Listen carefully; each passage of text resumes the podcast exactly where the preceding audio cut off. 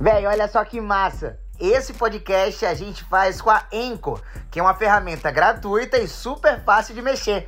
E você também pode fazer seu podcast por lá. Na Anchor, você grava e edita o seu podcast direto do aplicativo do celular ou do computador. Você inclusive pode colocar música do Spotify diretamente nos seus episódios. E quando você hospeda seu podcast na Anchor, você distribui para o Spotify e outras plataformas de áudio. É isso, velho. Você pode baixar o aplicativo ou acessar anchor.fm. Se joga, é de graça.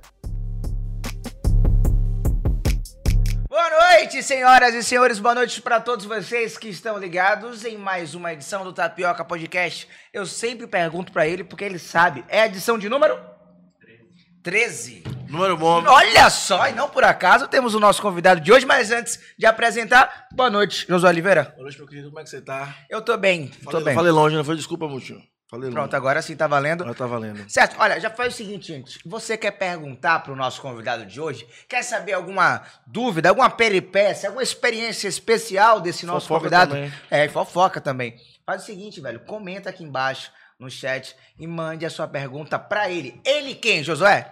Ele que é professor, comediante, ele é meu compadre. Ah, Um grande cara. sim. Matheus Buente. Matheus Bueno, senhoras e senhores, boa noite. Companheiros e companheiras. O programa número 3, No hein? programa- ó, e não foi combinado, No, hein? no- nesse programa 13, quero mandar um abraço pra Ciro Gomes. meu velho amigo, meu velho. Veja bem. repare bem, repare bem. Mas que bom, muito obrigado, meus, meus, meus irmãos. Ó, lembrando que, pra aqui. quem não sabe, Matheus veio pro programa teste que a gente nunca divulgou, porque era um teste, Pra quem não sabe, ninguém. justamente. Então agora a gente tá validando a presença de Matheus Buenche. Falamos, muita coisa é proibida naquele dia. Vamos É. tentar não repetir hoje, porque ali cabia processo. cabia processo. Claramente. Vamos lá, vamos começar, Josué? Faça as Vamos honras da casa aí, vai. Eteu, a gente se conhece há muito tempo, aí se atrapalha um pouco, fingir que não se conhece. Mas conta aí pra quem não te conhece ainda, como é que você sai da sala de aula e conquista o mundo todo na internet? Na hora, que, na hora que isso acontecer, Você volta aqui. eu vou vender esse curso. Saia da sala de aula. Para e conquiste todos os professores de mano, escola pública. ficar rico, viado. Maluco do objetivo não vai entender nada quando eu passar ele. Saindo da sala de aula em cinco Porra, passos. Faculdade Matheus Buente? Ah, Respeita. Nego me tratando como intelectual sem ter feito uma pós. Boa. Faculdade do Teteu. Se você não ficar rico, o problema é teu. É por aí. Já foi. Eu acho que essa é a melhor coisa do coach Esqueça. é você responsabilizar o aluno. mas é, mas assim, mano, acho que é ser professor nunca é ser só professor. Todo professor tem vários rolês, tá ligado? Ou, ou pra. Ou em prol de melhorar a sua aula, Sim. ou em prol de melhorar a sua renda. Então, como a gente, infelizmente, é de uma. Talvez seja a profissão de nível superior pior remunerado, assim, no, nacionalmente. Ali, pau a pau. né, é, que forma todo mundo, cara. Foi bem, mas, né? Mas aí não ganha, não paga direito.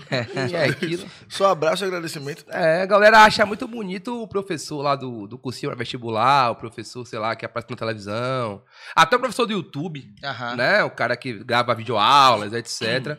Essa galera consegue ganhar dinheiro, mas provavelmente porque se desvinculou da educação formal, vamos dizer assim. Na nossa, edu... clássico, né? é, na nossa, da nossa educação obrigatória, né? A escola mesmo ali, a formação do cidadão, pá. Esse professor que, que precisava ganhar mais do que o professor, sei lá, do curso pré-vestibular ou de algum curso superior, né? Porque o superior, o cara já tá adulto, né, mano? É. Do tipo, ele não vai deixar de ser pau no cu por causa do professor de semiótica. Não vai, ele chegou lá E pau no cu. posso, vai pro- pra- eu posso provar, porque eu tive aula de semiótica. Tá? Provavelmente ele vai continuar, sacou? Não vai- a universidade não é exatamente o lugar onde a pessoa muda. Ou aprendi pra caralho. É, mas o, o- a escola ali, a gente, né, vamos colocar assim, a gente ali a partir de uns 10 anos de idade, que é quando nossa, nossa personalidade ela começa a, a receber informações de fora, a gente deixa um pouco de ser instintivo para ser aquela pessoa que absorve as informações do ambiente e se adapta ao lugar que a gente tá. Então seria ali, sei lá, na, a partir da quinta série, né? Aham. Esse É a idade que você dá dos alunos que você tem? é quando meus alunos mais novos têm mais ou menos 10 anos. Porque eu trabalho da quinta até oitava. Hoje é sexto até nono ano. Então, esse professor aí deveria ser bem valorizado. A, a, a galera que alfabetiza a gente, Exato. né? Essa galera tinha que ganhar muito dinheiro. Alfabetizador e alfabetizadora tinha que ser milionário, mano. O multi vem pra complementar a renda ou pra melhorar a aula? Quando você percebe um cara É, os dois, né? que é o melhor. É, foi, mas porque foi primeiro a entender que o que eu tava fazendo não era só assim uma resenha, não era só ah, um cara um gordinho engraçado. Não, eu tinha um método pra fazer aquilo. E depois perceber que aquilo poderia, que aquilo era arte, né? Que a gente tem esse problema, a gente às vezes não vê a arte só pela arte, né? A gente vê a arte, sei lá, o cara desenha pra caralho, só o cara tem que virar arquiteto. Sim. O cara não, não vale pode nada, né? viver das ilustrações dele. Ele tem que virar arquiteto, tem que ser desenhista técnico, tem que virar designer. Ele não pode ser artista plástico, né? Então aí, aí, aí eu percebi que não, não, hein, pô, rola um rolê aqui de show, de apresentação, de exposição, do pensamento fora da sala de aula, né? Que aí eu, quando eu conheci o stand-up comedy, Faz quanto tempo? eu resolvi Matheus? fazer. Pô, amor. E eu acho que tem. Já tem uns 10 anos? Não, mas tá perto. Deve ter uns sete anos. Sete oito anos. Por aí. Eu acho que é 2016 quando eu faço meu primeiro show. Então. Jovem, né? É. No humor jovem. E, e me conta uma coisa, é, essa. À medida que, obviamente, você vai fazendo mais shows, vai publicando mais nas redes sociais, vai tendo um viral aqui, um viral ali, você acaba, como um processo normal, sendo mais conhecido, né? Como é essa dinâmica na sala de aula, né? O Matheus de 2016 era professor, mas não era tão conhecido pelos seus alunos. Mas agora eu já sei que alguns alunos ou outros já começam a entender você como um. Eu dou sorte que os meus alunos não são o meu público. Também Uhum. tem. é, toda, toda vez que eu abro ali os, os, os AdSenses lá, os, as métricas, as Aham. an- o Analytics, na Sim. verdade.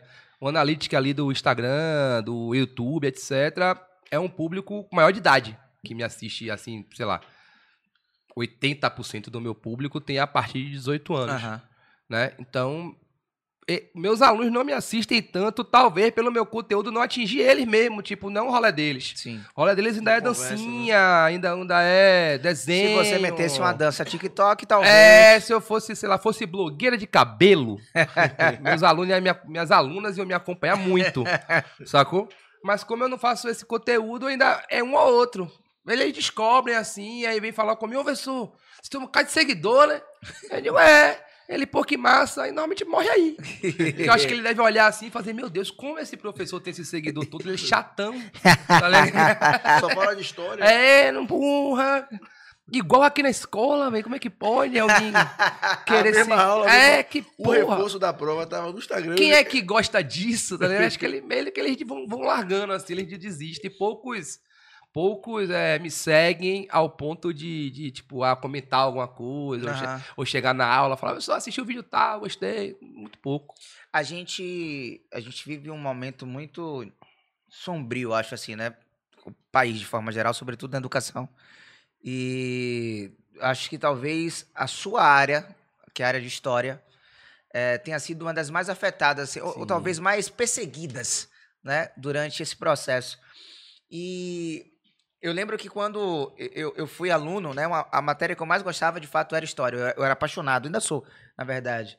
E a gente foi acompanhando que a história contada às crianças da década de 90, né? Principalmente a história do Brasil, de uma forma geral, é uma história que foi, vem sendo revisada, né? À medida que eh, vai mudando um pouco. Porque, por exemplo, eu, eu tenho um sobrinho de 7 anos que ele consegue me contar a história do, eh, entre aspas, descobrimento do Brasil de uma forma diferente de como eu aprendi. É, mas isso não é necessariamente é, é revisão, né?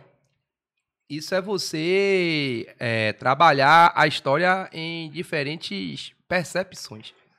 Porque, por exemplo, tem lá o relato do português, tem lá a carta de Pera Vaz de Caminha, de chegando ele chegando no Brasil.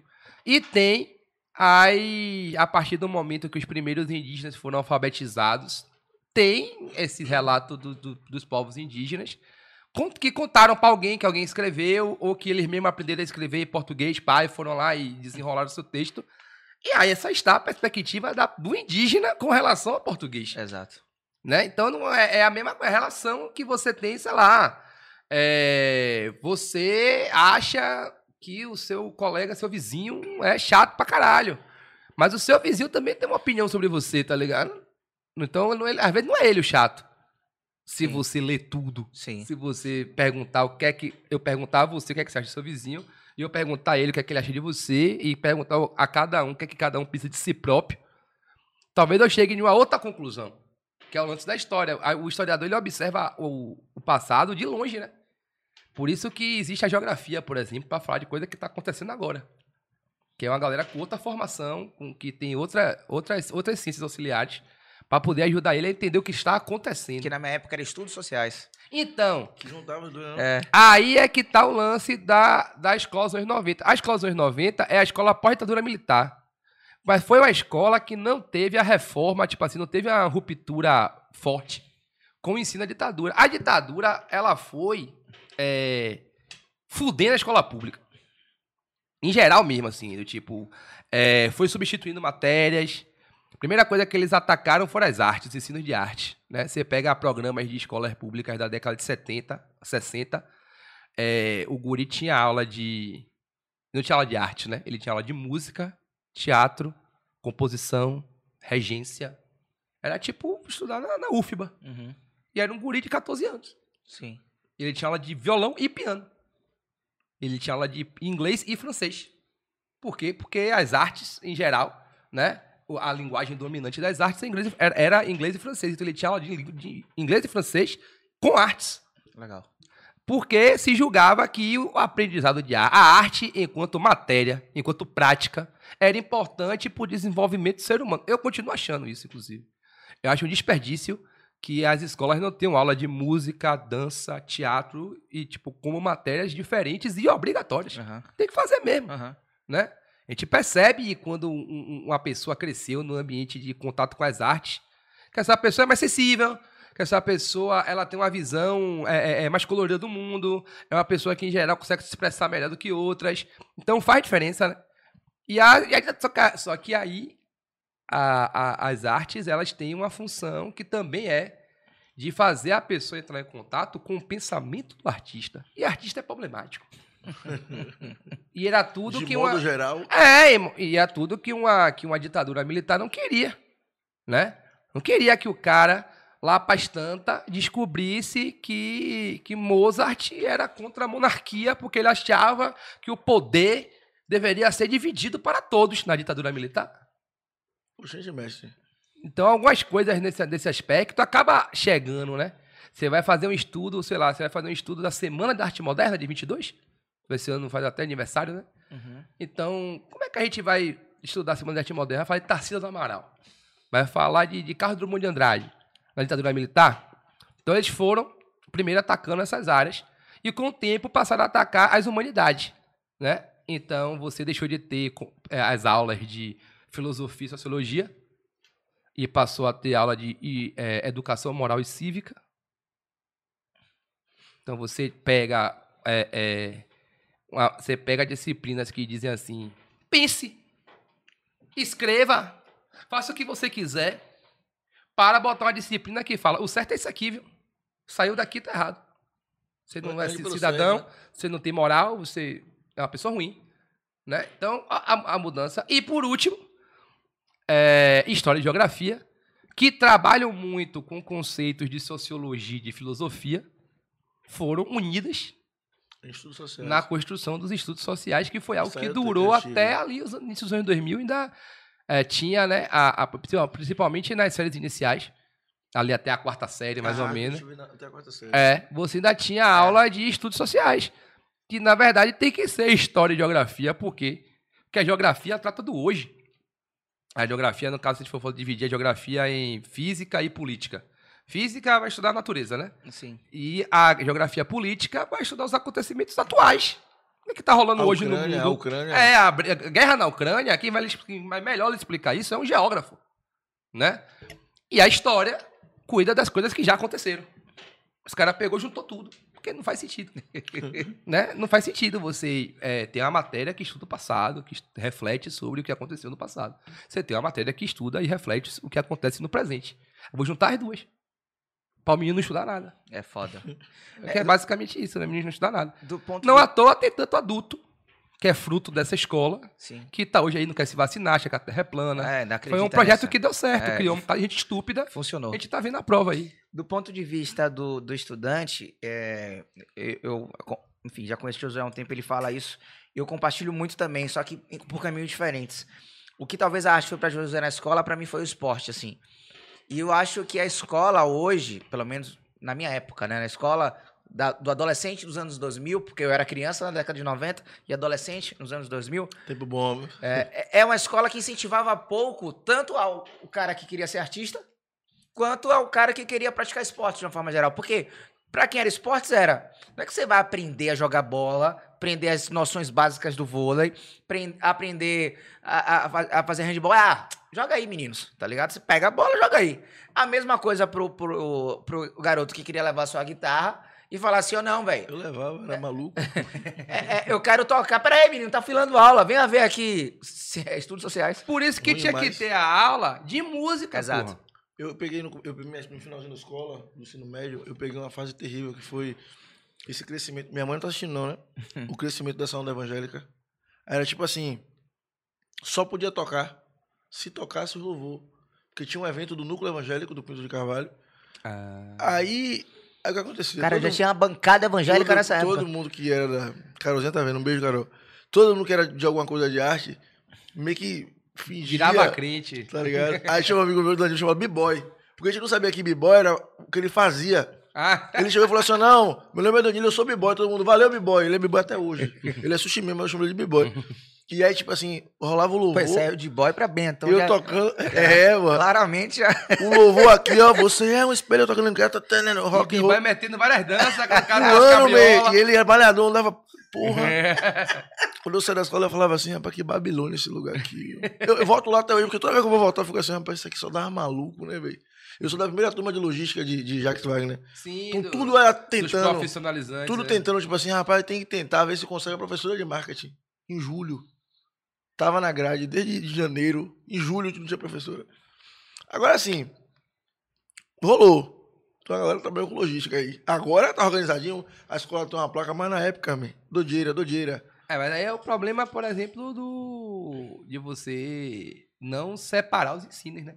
Sim. Tipo, o ensino técnico é uma coisa, o ensino médio é outra, pô. E não, não é pra E o ficar. profissionalizante é outra coisa. Não é pra tocar misturar é a porra coisa. toda, E o não. cara queria dançar ou jogar bola. É. Não é você não. O problema todo é esse, porque tem uma fase ali, velho, que você não tem que dizer ao adolescente.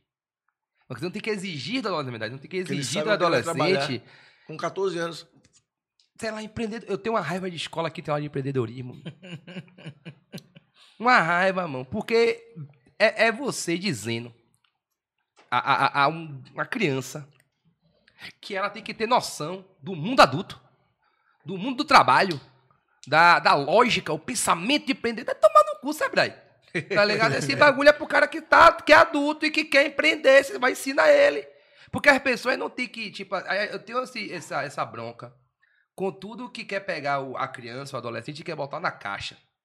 E quer. Acha que tem que ser daquele jeito, né?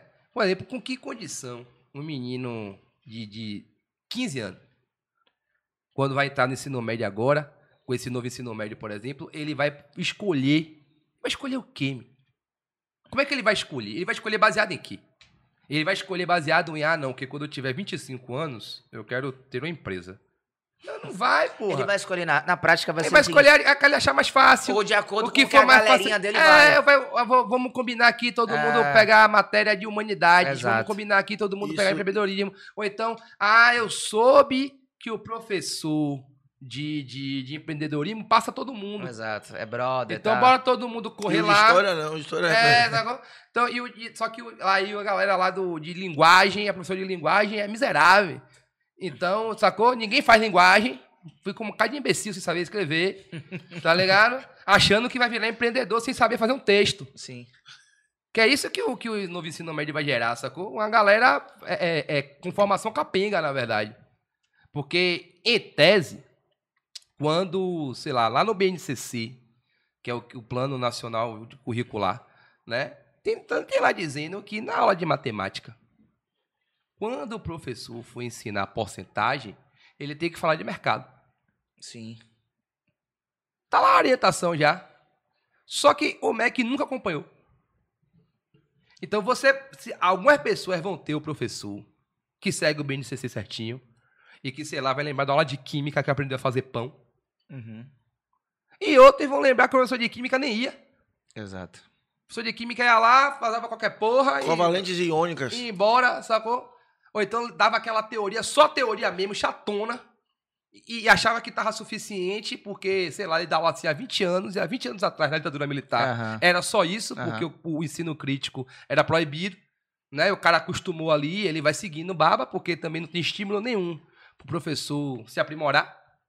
Inclusive, fica aí minha crítica à propaganda do governo federal, que passa 30 segundos elogiando o professor, depois fala, por isso, nós vamos dar pro professor curso. professor, você é muito importante, você precisa ser valorizado, então vai estudar. É isso a propaganda, não dá um aumento, não dá um computador para Professor, professor trabalhar. Você é bom, eu vou lhe dar um professor. É, professor, se liga, você é foda, tá trabalhando pouco. Além da aula, faça esse curso aqui. E você vai ganhar um aumento de Governo- zero reais por fazer esse curso. Governo Federal. Governo federal. Quer dizer, a galera associa o professor a isso, né? Então você não tem estímulo. Mas deveria ser a aula sim, sacou? Tipo, não é pro professor de história ficar é, é, descrevendo a rota de Cabral para chegar ao Brasil. Não é professor de história ficar dizendo quanto custava um uma pessoa escravizada. Não é professor de história falar o que é racismo na aula de escravidão, na aula de colonização. É para ele falar mesmo, ah, o português é racista. E tem um bocado de gente até hoje com pensamento igual de Cabral na caravela. Não, tem, tem um- E é isso, e acabou, e a real é essa. Aí não tem muito mais para onde você ir, não. é, teve até Deveria um- ser assim, mas. Teve um texto agora né, que viralizou da, da Natália do Big Brother recentemente, que ela falando justamente sobre isso, né? E Natália é uma mulher preta, obviamente.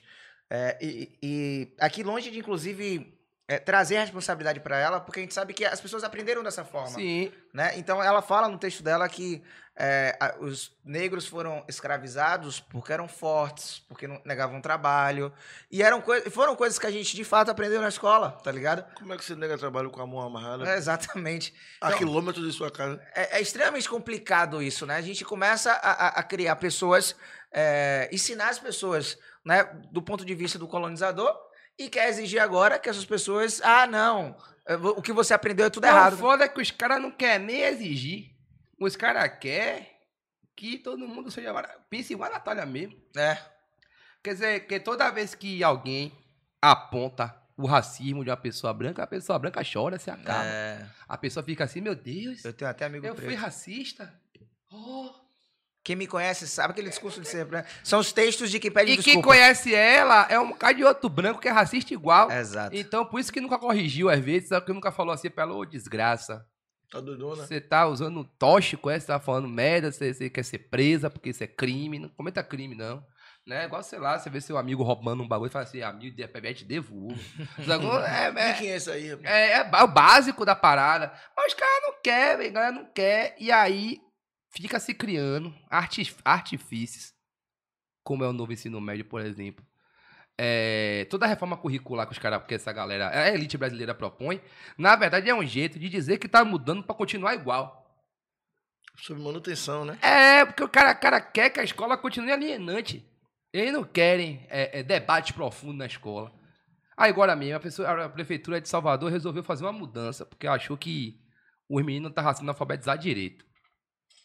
Aí quer que a escola, quer, quer, quer que o, o secretário de Educação resolveu fazer?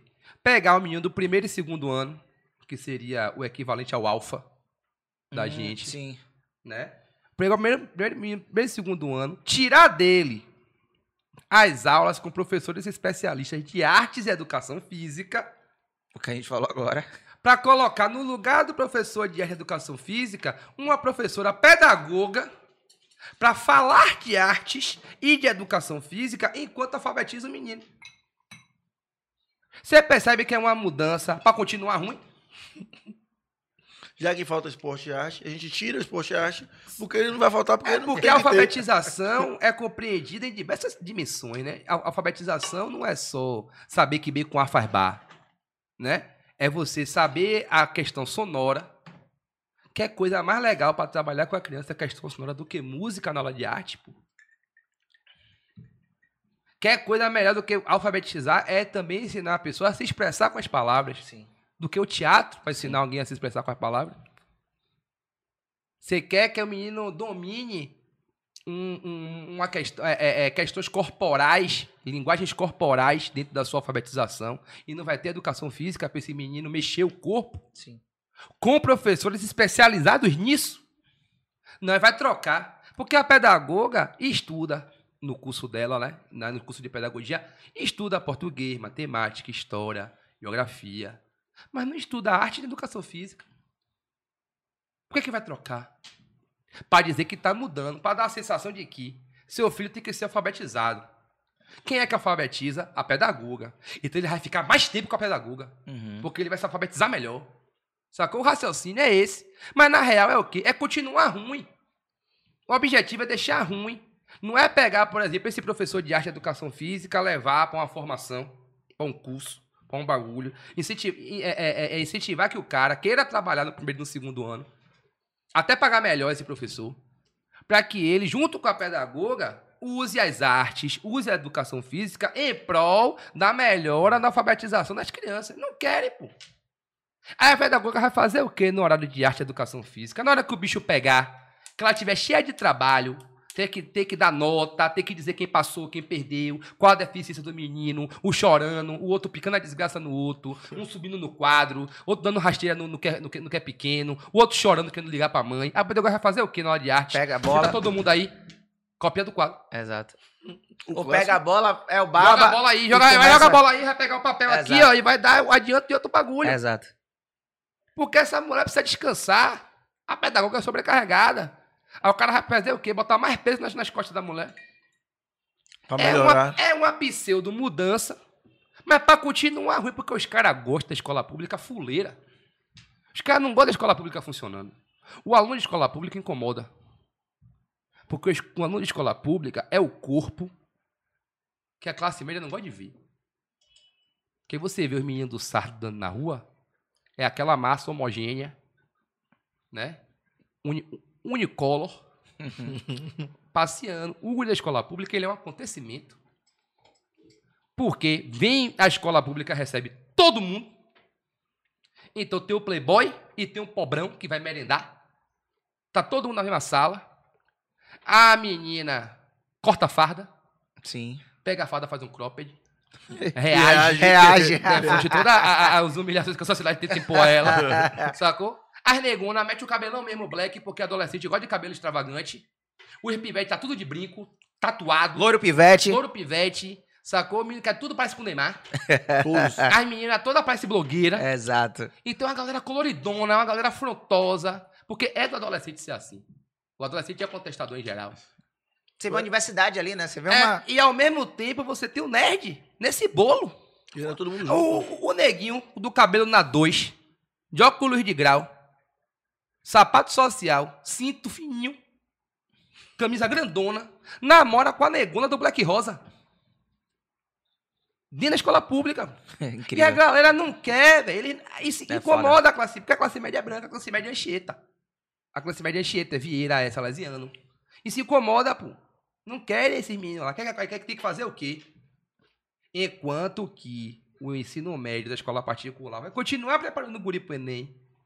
Vai continuar colocando essa galera nos cursos de geografia, de engenharia, de arquitetura, de medicina, parará. As, vão transformar o ensino médio da escola pública em curso técnico. Para dizer assim, ó, você já tem um curso, porra, fazer vestibular para quê? Vai trabalhar na, de, de na logística Da empresa daquele da cara. empresa do Pivete do Chieta, que, que herdou do pai, e o Pivete é burrão às vezes. Só tá ali porque o pai era dono da empresa. Sacou? Porque a onda é essa, a onda é preservar suas oportunidades, né? Manter seu privilégio ali. E eu não tô dizendo isso nem achando que o secretário municipal de educação de Salvador tem a capacidade de abstração intelectual de imaginar o que eu tô falando. Ele só faz porque é uma reprodução de, de gerações.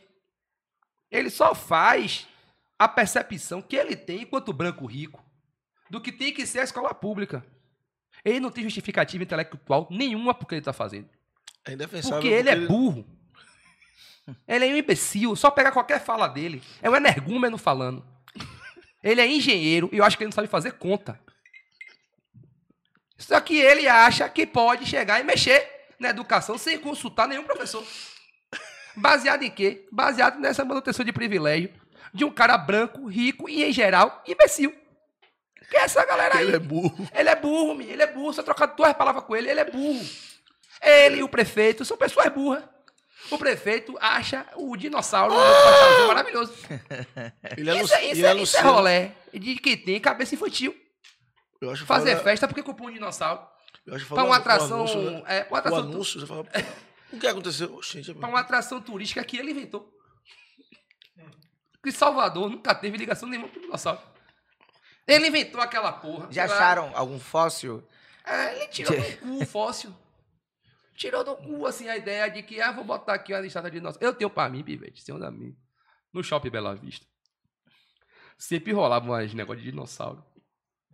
Faltava os dinossauros lá, assim, dia da criança. Tô ligado. Eu tenho pra mim que aquela empresa faliu. E era de alguém do DEM. Hum. Os dinossauros. Aí o cara ficou sem ter o galpão pra guardar os dinossauros. Era o dinossauro. É, o Den, o dinossauro. e os caras largou lá, pô. Fez assim, pô, Bruno Rio. É bom cercar ele, porra. Que a gente botasse assim, que aquela, aquela lagoa do Costa Azul dá uma muriçoca da porra, ninguém liga. Vamos largar lá os bichos. Aí diz assim, ó, que é obra. Aí botou. E ele acha aquilo ali de fuder. É um cara que faz um anúncio de sair e não consegue vacinar os filhos porra é essa, prefeita? Se liga, mano, Reis. Eu tô hum. puto com você. Chateado. Chateado pra caralho. É, deixa eu lembrar o pessoal aí que a turma pode participar também fazendo perguntas para Matheus Buente. Então deixa no chat aí, já tem muita gente aqui, ó. É, Lucas Dumas mandando um abraço. Quem mais? Ah, Dumas aí, ótimo comediante aí da nova geração. É, olha só, Ismael, Ismael Rodrigues também mandando um abraço pra gente. Felipe Clay enfim, continue participando aqui. Daqui a pouquinho a gente volta lendo as perguntas. Coloca aqui o chat. E daqui a pouquinho, tá? A gente lê as perguntas da galera. Eu pensei que Raul ia chamar o um intervalo. Sobe aí, pessoal, daqui a na produção. Né? Uh!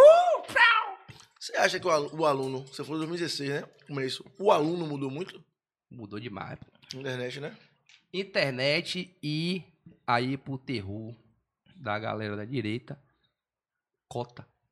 Hum, a cota, agora que a cota fez 10 anos, eu acho, ou, ou uns dois anos atrás, a cota na universidade pública faz com, fez, faz com que meu aluno de hoje, no nono ano, fale em fazer faculdade. Que era um bagulho que não existia. Eu sou professor há 11 anos. Quando eu comecei a dar aula, terceiro ano, fazia a formatura igual a classe média faz da faculdade. Regue festão, as mães chorando, porque o filho acabou a escola. Completou. Completou. Aí, ó, ensino médio, festa. Hoje em dia, mãe, não tem festa não. Mais que obrigação, né? Faz, o, faz lá a comemoração que tem que fazer, coisa e tal, porque não pode passar em branco, eu acho importante cada vitória ser, ser comemorada. Claro. Mas a maioria tá ali, ó, pô, professor, fazer esse Enem aí. Fazer esse Enem, Vê aí, meu pé, tá na UNEB, tá na UFBA, Foda. PAN, fazendo meu curso superior. E muitas vezes é referendado com. Meu irmão fez. Hum. Minha tia fez. Manhã tá terminando dela agora. Vê um próximo, né? Vê alguém ali naquela comunidade, a, naquela família. A, a, a, a lei de Foda. cotas, ela tem vários problemas. Ela poderia ser muito melhor, ela poderia ser muito mais inclusiva, né? Fiéis, o ProUni, tudo isso poderia ser melhor. Mas esses programas que colocaram pessoas pobres na universidade fez com que a mentalidade do estudante de escola pública mudasse pra caramba. Mudasse na perspectiva de meu, meu rolê não acaba no ensino médio. E eu sei que não acaba, porque hoje, dez anos depois, tem maluco fazendo mestrado, doutorado, tem maluco abrindo empresa, porque entrou na faculdade com política de cota. Sacou? E, e, essa galera, muitas vezes, está retor retorna para sua comunidade. A maioria retorna para sua comunidade. O cara não se muda, não, pô. Ou se se muda, tá lá todo final de semana. Meu amigo do rei. É, no- Eu sou do ProUni, porra. Eu sou do ProUni. Então, essa galera termina que vira o referencial. Exato. Porque o guri faz assim, porra, vizinho aqui, velho. A casa igual a minha. Barraco igual o meu. Tá na UF. Tá de carro. Tá trampando não sei aonde. Aí o Bete pensa, dá pra mim. Tá pra mim. Saiu daqui, a porra, pobre, fudido, feio igual eu. Por que que eu não vou... Não... Eu vou estudar. Não? Eu lembro que quando eu era repórter, é, a gente passava, enfim, eu trabalhava no horário do meio-dia, então meio-dia é horário do vivo e é horário onde as escolas liberam seus alunos, né? Sim. E eu tava na Cidade Baixa, não lembro o nome da escola, mas tava na Cidade Baixa. É, você deve saber, onde tem uma coxinha maravilhosa. Uma coxinha. É, uns salgados, assim, bem, bem, enfim, é, é- é- é maravilhoso. Esqueci o nome do lugar. Acho que era no Uruguai. E aí tinha uma, tinha uma saída da escola, né? Vários alunos. E aí tinham duas minas que estavam de mão dadas, assim. Acho que elas deram um selinho. E aí passa um garoto, né? O garoto começa a zoar elas, né? Ih, sapatão, sapatão, sapatão. Mano, essas minas dão uma letra no garoto, assim, tipo, atropela o garoto. É Tome- o quê? tome Seu macho, preconceituoso. E aí só pau, pau, atropela. E eu só assim, ó. Tipo, as meninas tinham uns 14 anos, brother. Pau, pau, pau, pau, pau, pau. E do nada tinha, começou a juntar várias várias pessoas. E aí meio que virou uma. Tipo, uma, uma rinha de rap, assim. As meninas começaram a versar. Eu sou. Mano, o que que tá acontecendo aqui? Tipo, a, a parada acontecendo e eu só falando. foda. E eu falando com o meu cinegrafista, Ah, é ó. a internet. é a Renato, internet. Renato, olha isso aqui, olha isso aqui, Renato. E aí, tipo. Se liga Renato. É, eu falei, grava, grava, grava, grava. E aí, a- meio que acaba assim, e tipo, o, o colégio inteiro, assim, vem, a- vem abaixo e começa a zoar o pivete, tá ligado?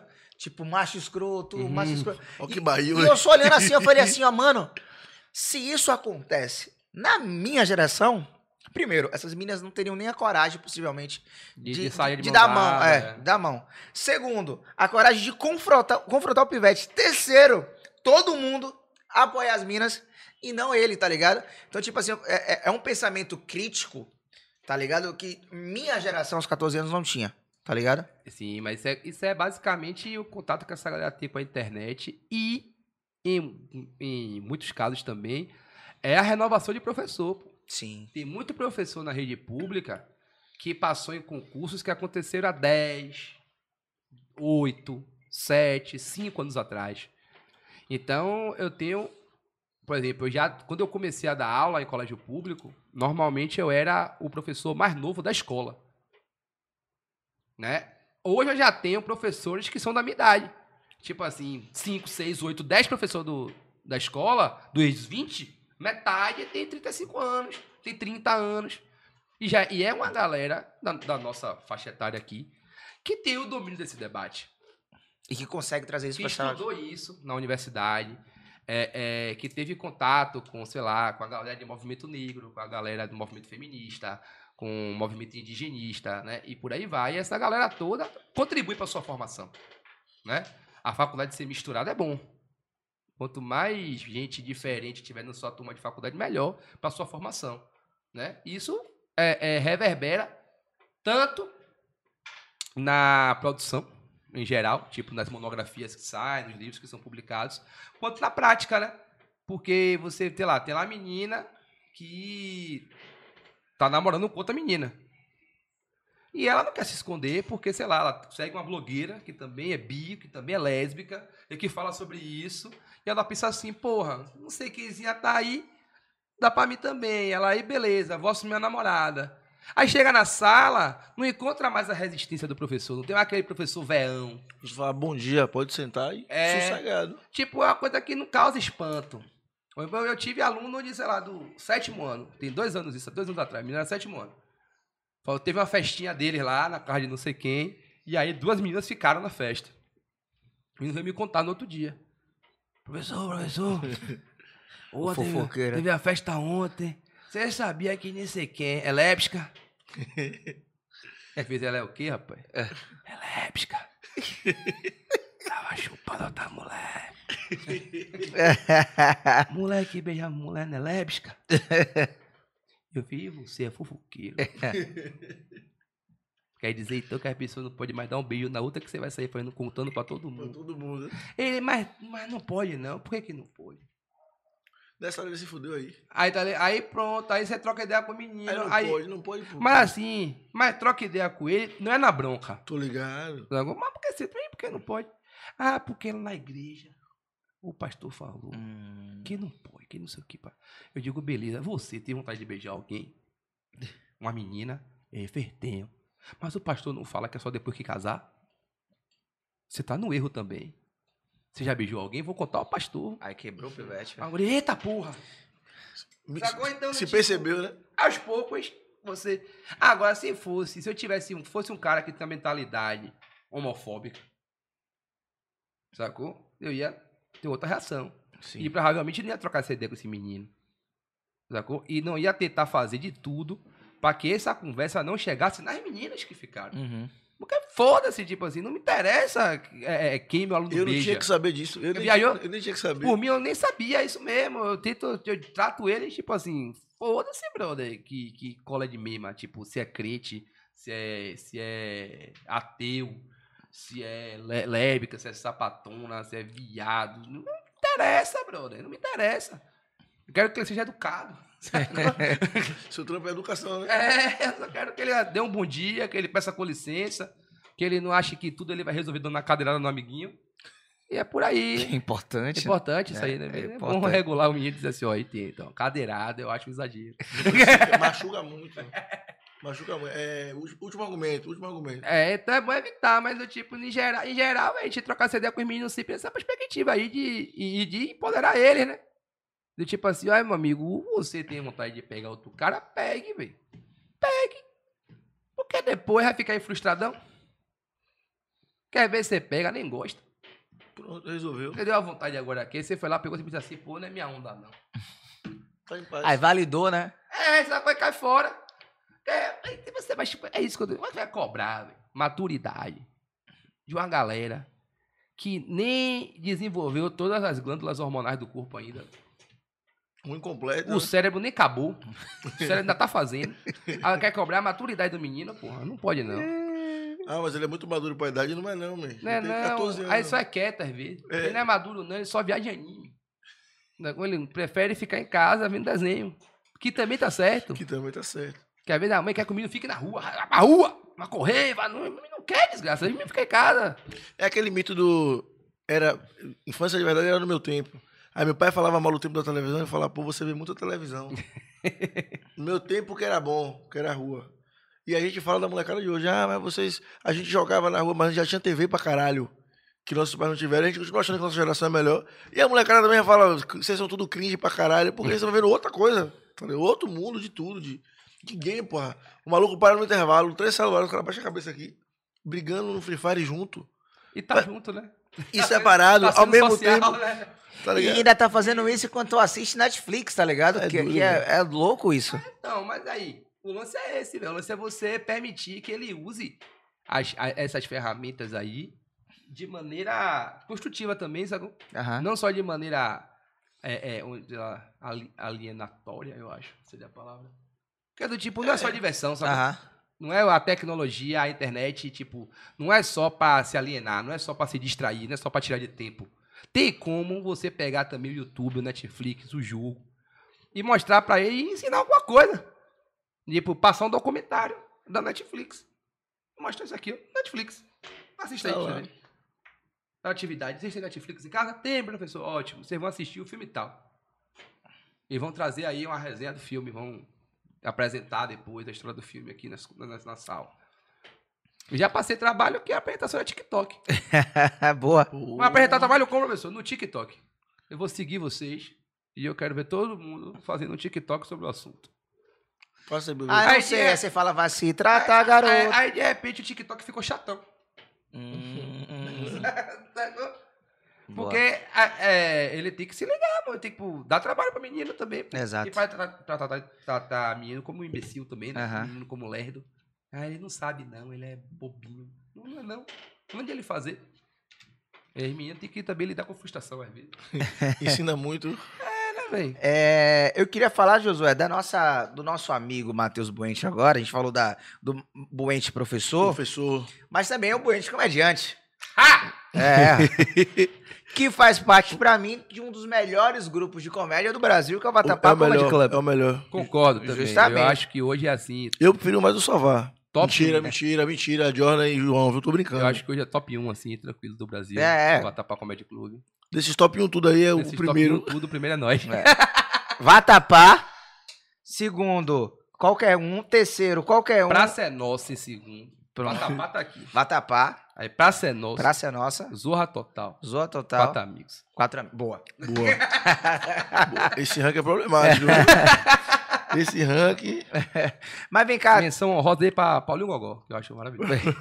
como é, como é essa, essa fase, né? Porque assim, a gente acompanhou, né, boa parte do, do crescimento do Vatapá. é, desde aquele primeiro Botou show. muito pão nessa massa. É, do primeiro show do Vatapá ao que são vocês hoje, não só Que tem, enquanto grupo, mas a- as carreiras individuais de cada um, né? A gente sabe que tem tempo. é óbvio, é, é óbvio que cada um vai seguindo os seus caminhos e eu, tal, mas brinco, eu brinco que um dia, um dia, assim, o Vatapá vai ficar muito famoso, assim, no Brasil todo, né? E aí, no dia que a gente ficar muito famoso, no outro dia a gente vai lançar o DVD de 10 anos. Aí o pessoal vai falar assim, ó, do nada. Do nada. Igual banda de pagode, tá ligado? Banda de pagode dupla sertaneja Ah. que estoura assim com a música. aí o cara fala do nada, é mesmo, é, É, do nunca nada. é do a nada. música, a banda estoura assim, pá, faz um sucesso da pouco, um disco. Aí o próximo disco é Revelação ao Vivo, 15 anos. Porra! Já? gente, rapaz, os caras têm 15 anos. Vai ser, vai ser tipo isso aí o Vatapá. E- Como é esse momento, mano, de estar, de, tá, de fato, começando a trilhar esse caminho assim? é, eu acredito que vai chegar um momento onde você vai ter que, de fato, decidir, inclusive, qual, qual é o seu caminho, né, de, de profissional, Ganhar dinheiro. justamente. E como é que você tá vindo, ve- vendo esse momento hoje da comédia e da comédia aqui, ó? São quatro pessoas que são da Bahia e que estão fazendo comédia de alta qualidade. Bom, eu acho que não, nem- não é nem só quatro, tem mais gente. Acho que a gente do Vatapá, a gente consegue ter assim, é, talvez. Furar um pouco mais a uma bolha, né? presença maior, né? A já conseguiu, por exemplo, fazer temporadas em São Paulo, é, já recebeu convite para fazer show em outros estados, outros lugares, e aí, logicamente, isso acaba reverberando, né? Ser conhecido, ter esse trabalho reconhecido é, por produtoras, artistas de outros, de outros lugares. Mas eu, eu acredito muito que quem fala isso é João Pimenta. João sempre com paralelos com desenho japonês, animações, né? É, quem assistiu, vocês, vocês dois assistiram, que Dragon Ball Super, sabe Dragon, Dragon Ball Super? Aham, assisti. Dragon Ball Super, ele tem o torneio do poder dele Exato. lá, né? Que, são, que é o choque de universo. São várias realidades, né? E aí, a realidade do Dragon Ball que a gente assiste, que é o de Goku, não é a mais forte. Não. Segundo o, a galera que conhece todas, né? É, é o sétimo Tem universo. a galera que, que roda tudo lá, que não bota fé que a Terra, a equipe de Goku, Kuririn, né? Vai dar testa nos Curirim é outros. PM, pô. Curirim virou polícia. A galera não bota fé nisso. Até que começa o torneio e o Universo 7 ganha. Aí, segundo, segundo João, o universo lá de Jirém, Aham. que é o que todo mundo acha que vai picar a porra É. em todo mundo, é São Paulo. tá ligado? É a galera que tá lá em São Paulo, que todo mundo vê, que todo mundo conhece, né? Deve ter lá seus 4, 5 girens da comédia, e a galera acha que não dá pra bater nesses caras, né? Aí, segundo o pé, aqui em Salvador, você tem o Universo 7. Que é a galera desacreditada. Eu concordo, eu eu concordo com tudo aí. É, muito bom. E aí ele defende essa tese, que, que até os caras ver, até tipo assim, a viola rolar, o show começar, a gente, tipo, chega e a galera não bota fé no, no- na qualidade do material, é, se o público vai comprar o texto, se a galera, de fato, vai se divertir, vai sair de lá falando bem do show dos baianos, né? E até hoje, irmão, nunca teve esse dia que deu errado, não, segundo. Pelo contrário, né? A gente vê aí Jordan lá em São Paulo, tipo, agenda, fazendo show solo. Invadindo outro universo pra É, poder trazer sacou? informações. Indo, indo na casa, bater, bater em girei na casa dele, pegando girei de cueca, vendo televisão, dando murro na casa de girei. né? Aí agora, de repente, né? De repente não, depois de muito trabalho, o João vai pro Porta dos Fundos. Exato.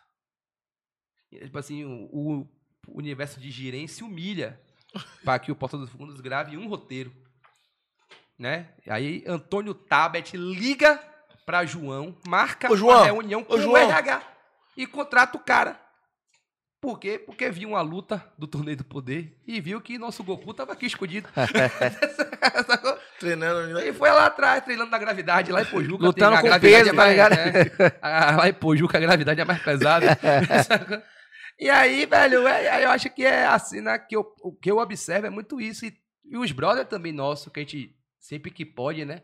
Abre espaço pros caras lá em São Paulo. Então, tipo, Samuel Belmonte foi pra São Paulo, brocou no show.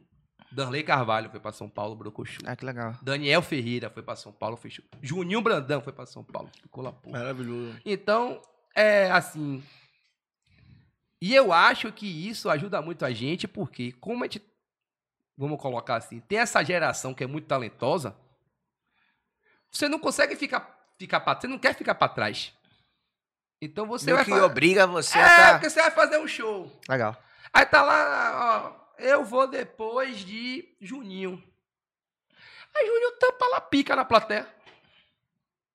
Você tá de no isso pode ser camarim. literal, né? É, é, às vezes pode. Inclusive é um, um belo pente. É, às vezes você tá no camarim ali, velho, você tá ouvindo toda hora um aplauso. Uau! O povo gritando, o povo rindo, gente com falta de ar, dá risada na plateia. E você é o próximo. Sacou? Então como é que você vai. Não vai melhorar? Você já fica ali pensando, eu vou me fuder. É. Sacou? Como é que você não vai querer melhorar? Como é que você não vai querer correr atrás de ter um material novo? Ou de melhorar aquele material que você já faz? Enfim, de né, apresentar mais resultado. E eu acho que isso tem colaborado muito pra gente aqui. E a cena daqui é, pô, é foda. Eu Eu, eu vi- sou muito fã dos caras que eu faço show, show junto. Eu tinha uns dois anos sem ir pra show, né? Que a gente fez show um tempo junto, então tipo, a gente tava na cena direto. E aí eu fui pro, pro, pro bloco, né? Na sexta. Aí eu cheguei, mãe, conhece todo mundo, eu falei, expectativa normal. Aí a Unibeta começou, bagaçou logo. Sim. Eu já falei assim, ó, caralho. E é um cara que você não conhecia, né? Na Não, época já você, sacava, você saca- mas- mas... você não fez, chegou a fazer show com o Não, Ele já não. é de outra galera, é. Aí eu falei, porra. A da, da bike, pode fuder. Aí eu já falei, cara. Aí Matheus tava de cara. Aí eu falei, mudou tudo aqui, tá organizado. Matheus tomando pra ele. Tipo, eu falei, pô, Matheus não vai ficar bem bom pra gente começar o show. Todo mundo organizado. Eu falei, porra. Casa cheia. Casa cheia de fuder, velho, de fuder. Aí achei Evolução- é do nosso tempo. Evolução. É, a evolução é, é, é muito perceptível, tá ligado? Agora tem um É lugar isso. massa, que eu não sei se quem puxou pra você foi banha, mas você tem feito que é o seguinte, é o lance de condensar as piadas em, em post de Twitter, que eu acho Sim. foda, e o lance de ser comentarista do cotidiano. Sim. Aconteceu o que hoje? O texto tenta, tipo, os textos do que tá rolando no momento, porque é de fuder, porque é uma percepção do mundo, né? Pra além do meu, meu sagrado texto, sacou? A- a- são as duas coisas, né? O bloco de notas, ele tem um lance que eu acho maravilhoso, que é o de você ser obrigado a levar piadas novas, né? É, então ele meio que, que é, incomoda o elenco. Porque não dá pro cara, tipo assim, ah, meu Deus, hoje foi um dia péssimo. Irei contar aquela do português. Não dá pro cara fazer isso né? E principalmente pela galera tá sempre junta, meio que a gente sabe o texto dos outros. Então, o cara vai se queimar. Se Se, ele vier manha, com né? aquela de sempre. Porque assim, também é uma questão ética, né? O texto novo, ele tem muito, ele tem a chance, sei lá, de dar errado muito grande. Então, não é legal que eu faça meu texto novo e você sabendo que meu texto é novo, faça aquele seu que é garantido porradão, porque é óbvio que você vai ser o melhor da noite. Seu idiota. E isso não é, não, não é leal, sacou? Agora tem uma coisa que eu acho legal, que é... Eu, eu- na- eu não fui pra essa última, eu fui pra penúltima edição. Uhum. E aí teve um comediante que ele fez um show que quando ele começou a falar, eu falei, já ouvi esse texto. E com dele mesmo, né? Sim. Só que ele começou, só que ele mudou o texto completamente. Tipo, a, a, a base do A texto. premissa era a mesma. era a mesma. E no coisa. dia que eu vi o texto dele pela primeira vez, eu falei, não tá bom, tá ligado? E não pegou a galera de, de forma geral. Hum. Só que aí ele ajustou a piada toda, tipo assim, o, o time, onde. Deu uma tapa. Exato. E era um texto completamente diferente. Só tinha uma base muito. Assim, a, a ideia, tipo, sei lá, era o, o português indo à praia. Sim. Era a única coisa que era igual. Mas como esse português foi à praia, foi completamente diferente. E Eu, eu, eu, eu tava com o Tai, né? Eu, eu com minha namorada falando assim, velho, que incrível como ele conseguiu salvar um texto que, sei lá, poderia ser. Isso aí é o quê? É Vegeta treinando pra picar a porra em Goku. que é, é- é a mentalidade do stand baiano. Somos todos. é, Akira somos- Toriyama é, é, somos- é é- padrinho do stand-up baiano. Somos todos pícolos, Vegetas, Não Teixin precisa falar isso pra ficar no gosto. Akira Toriyama é o padrinho do Uba. Isso é bom pra porra. né? O humor E o baiano- bloco de notas é a verdadeira Jiquidama, né? Todo Não, mundo. O bloco de notas é aquele lugar lá do. Que, ó, que é. Onde é, fica a camisa mar? no templo, que os caras vão treinar. A sala do tempo. Até a sala do tempo. É o bloco de notas da sala do tempo. Fica todo mundo fazendo Só que, apoio só, de que, dedo. só que é de vidro, dá pra ficar olhando. É, todo mundo fazendo apoio de dedo. Que negócio perverso com a criança, né? Goku, péssimo pai, velho. Meu Deus do céu. Outra característica muito presente no, no, no, no- no stand-up baiano também é o pai, ausente. Eu ia falar agora que eu tô pra voltar pro stand-up. Eu nem vou falar mais. não, não- não é boa hora mais. Então é, é, é isso, acho que a gente tem essa sorte, sorte mesmo, de ter, assim, tantos caras legais, tanto as meninas também estão arrebentando, tipo, por muito tempo era só Renata que tava fazendo show. É mesmo. E Renata continua excelente, continua, tipo, Entregando, né? com textos novos e se, renovando. Cada ano Renata. Você acha que Renata não vai fazer mais show? Renata aparece e tá porra. Renatona aí, ó. Tá ligado? Porra, ela aí, ó. Calando os críticos. Você sacou? é, aí apareceu Camila, é, Camila Júlia, né? Também, Já com, show. textos muito legais. A Brida também, né? Brida Aragão agora, brother, tipo, fazendo open cada vez melhor. É, Eu, eu arrisco dizer que Brida hoje tem a melhor piada sobre maternidade do Brasil. Porque Brida falou que é, às vezes é melhor ter uma DST do que ter um filho. Afinal de contas, você nunca viu o vírus da AIDS dando escândalo porque quer um McLanche feliz. Eu achei isso, pra mim, isso aí, ela, ela chegou no, Transcendeu. Ela, ela, quando ela escreveu isso, ela, ela fez a piada definitiva sobre maternidade. Zerou o tema. Ficou difícil agora pra quem vier depois. tá, tá ligado? Isso só mostra que a gente tem uma geração muito talentosa. As meninas também, a Aline França, a A Lani. Aline também é. As meninas estão aparecendo aí, colando. E isso é bom, porque no volume. Também tem isso, né? No volume, vai vir gente boa. Tem que ter um movimento, né? É meio música, né? Sacou? Então, tipo, você tem muita mulher fazendo stand-up, vai, vai aparecer mais mulher foda. E a gente tá começando a ter muitas meninas fazendo. Isso é É, muito legal também. a gente chegou a falar no início do programa do movimento. Você, inclusive, perguntou, Josu, como ele traz esse rolê do, da comédia pra sala de aula. Sim. né? Como o Matheus constrói esse rolê é, do comediante também para tornar a aula mais interativa, mais participativa. Mas o Matheus também fez um movimento contrário, trouxe para a comédia o professor. Ano passado foi ano retrasado, né? Você lançou um curso. Fiz, fiz um curso de stand-up, meio que ali na, na pandemia ali, né? Foi. Tava, tava só trabalhando de maneira remota na escola, etc. Tava uma carga de trabalho um pouco menor. E aí eu montei o curso de stand-up comedy pra galera, que era meio que uma, tinha uma galera me pedindo, na verdade. Tinha muita gente que me mandava mensagem, pedia ajuda, como é que eu começo, como é que eu escrevo, não sei o quê, me dá uma força. Eu falei, ah, mas vou cobrar, tá ligado? Dinheiro, dinheiro. Eu achei dinheiro. inteligente. Eu também, dinheiro. E aí montei o curso, é, sempre com política de bolsa de estudos também, isso é importante dizer. Brida Aragão, por exemplo, aí, ó, foi minha Foi a sua cota. Foi, veio na, nossa- na nossa política de bolsa. O pessoal, o pessoal da insulina Não pode... é cota, bolsa de estudos. É, pessoas que usam insulina, tá ligado? é, É o Então- TT Uni. Isso. aí, aí essa galera teve uma turma lá de. Foram umas 20 pessoas que se matricularam no curso, mas nem todas frequentaram o curso todo, né? De quem fez o curso até o final. Acho que foi metade da galera. E foi uma experiência muito legal, mano. Poder, assim, tentar sistematizar essa coisa que eu faço, às vezes, muito por instinto. Que é orgânico às vezes, né? É, então, com o tempo, você não escreve mais o texto, a piada, pensando. Do tipo, não, essa aqui eu vou fazer agora uma inversão cômica. Né? Vou utilizar a, a, a- a estrutura setup punch, depois uma regra de três e termino com um callback.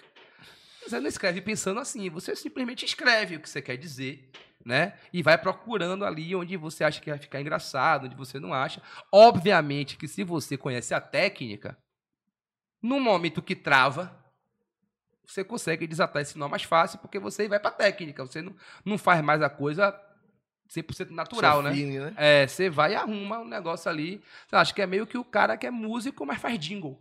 Uhum. O cara é músico, então ele deve escrever músicas cheias de inspiração, porque tomou um corno, porque tá muito, muito apaixonado, vai lá e escreve a música, só escreve, né? Mas a partir de agora encomenda, Chegou, é, vem. Experimente. Tá Valeu? Fechou. aí o cara vai lá, senta e escreve na técnica, né? Sabe lá quais são os acordes que chamam mais atenção, sabe quais são os instrumentos que vão ficar mais legal, para um negócio de 30 segundos, põe o cara na técnica, vai lá e faz a porra e entrega também, também fica bom. Então acho que é por aí. Eu acho que, a- que o curso ajudou muito nisso. Ajudou, tipo assim, tanto uma galera que queria fazer stand-up e que hoje está fazendo, e acho que o curso ajudou bastante essa galera, quanto para mim, de fazer esse lance de tentar organizar um bagulho que para mim é bagunçado. Né? Eu acho que tem o artista tem que ser meio bagunçado mesmo, tem que não pode ser também, Certinho demais, né? não, senão fica chato, fica J Quest. Uhum. Não pode, sacou? O J Quest é tudo perfeito, você ouve É o chato. trelo da Você música. vai assim, puxa, né? Então, às vezes tem que ser meio, meio galera do trap, tá ligado? Tem que ser meio bagunçado mesmo, zoadento às vezes, pra poder causar reação no público, né? Pra levar o movimento pra frente, né, velho? É Senão- isso. Senão não movimenta. Não vira- exato, não vira exato. nada? Senão, não, não- senão nunca vai ter o cara disruptivo, sacou? Senão nunca vai aparecer Jordan. E tem poucas pessoas fazendo isso. Quem eu conheço mesmo é o Lynch. O único E que, eu que, conheço. que sistematizava a parada, escrevia livro, pá. É. né? Mas então, mas eu acho que como também não tem uma teoria gigantesca, porque também tem a galera que quer tratar stand-up como se fosse universidade, né? Não, não é, não tem coisa pra porra. Dois livrinhos ali que você lê, você já matou tudo, sacou? Então, acaba que muitas vezes tem uma galera de comediante que é muito igual, que se repete muito. Porque como tem a teoria e tem, sei lá, poucas referências, então o cara assiste só quem é muito bombado, quem é muito famoso. E muitas vezes o cara é famoso justamente porque ele é diferente. E aí o cara fica igual ao cara que ficou famoso porque era diferente. Então não vai dar pra ele, sacou? Porque já tem esse cara. Em tese, né? E ele tá em Massachusetts e você tá em É, Sussuarana. o comediante paulista da periferia. Sacou? Ele não pode ser igual o Thiago, Aven- Thiago Ventura. Porque já tem Thiago Ventura. Se ele fiz, começar a fazer. Ainda fica mais difícil pra ele, né? Que ele É. entrar na comparação. Então, então já tem, porra. Então, em tese, precisa de. Lógico, de outro comediante periférico de São Paulo, mas que fale de outras coisas. E do jeito dele, né? E que fale de uma outra maneira. Até porque a gente sabe que, por exemplo, aqui em Salvador, tava até conversando isso com com o Josué outro dia, tem gíria que é do Bojoá. É. Tem, tem coisa que é lá da cidade. Específico do Tem local. coisa que é lá da Cidade Baixa e que só quem vai falar é quem é de lá. Eu, no meu texto teve um dia que eu brinquei assim lá, falando assim que você na Cidade Baixa mora todo mundo junto. Não tem exatamente assim a favela e o barão. O que diferencia é o dia que chove. Uhum. Porque o que é, quem é de quebrada vai sair com o pé molhado e quem é rico vai chegar no trabalho seco. Isso aí, aqui em Salvador, faz todo sentido. Exato. Isso aí serve para vários paralelos, para várias, enfim, analogias que eu queira fazer. E tem uma coisa engraçada, né? Você trouxe isso. da E sei lá, tá pedindo- talvez Josué lá do Bom Joá, né? Não pensasse nisso, Exato. nessa questão da chuva como um diferenciador de classe social. Eu lembro tá ligado? que... Porque lá no Bom Joá, sei lá, não alaga, ou então alaga a casa de todo mundo. Todo mundo. Então foda-se, tá ligado? Na TV eu sempre gostei muito de trazer, de trazer algumas referências, né? Que são locais, né, que são também de periferia e tal. E teve um dia que eu falei CBX, Sim. que é uma expressão muito usada pela turma da Cidade Baixa, que é a Pra falar de abreviação lá, de Cidade de Baixa. Cidade Baixa.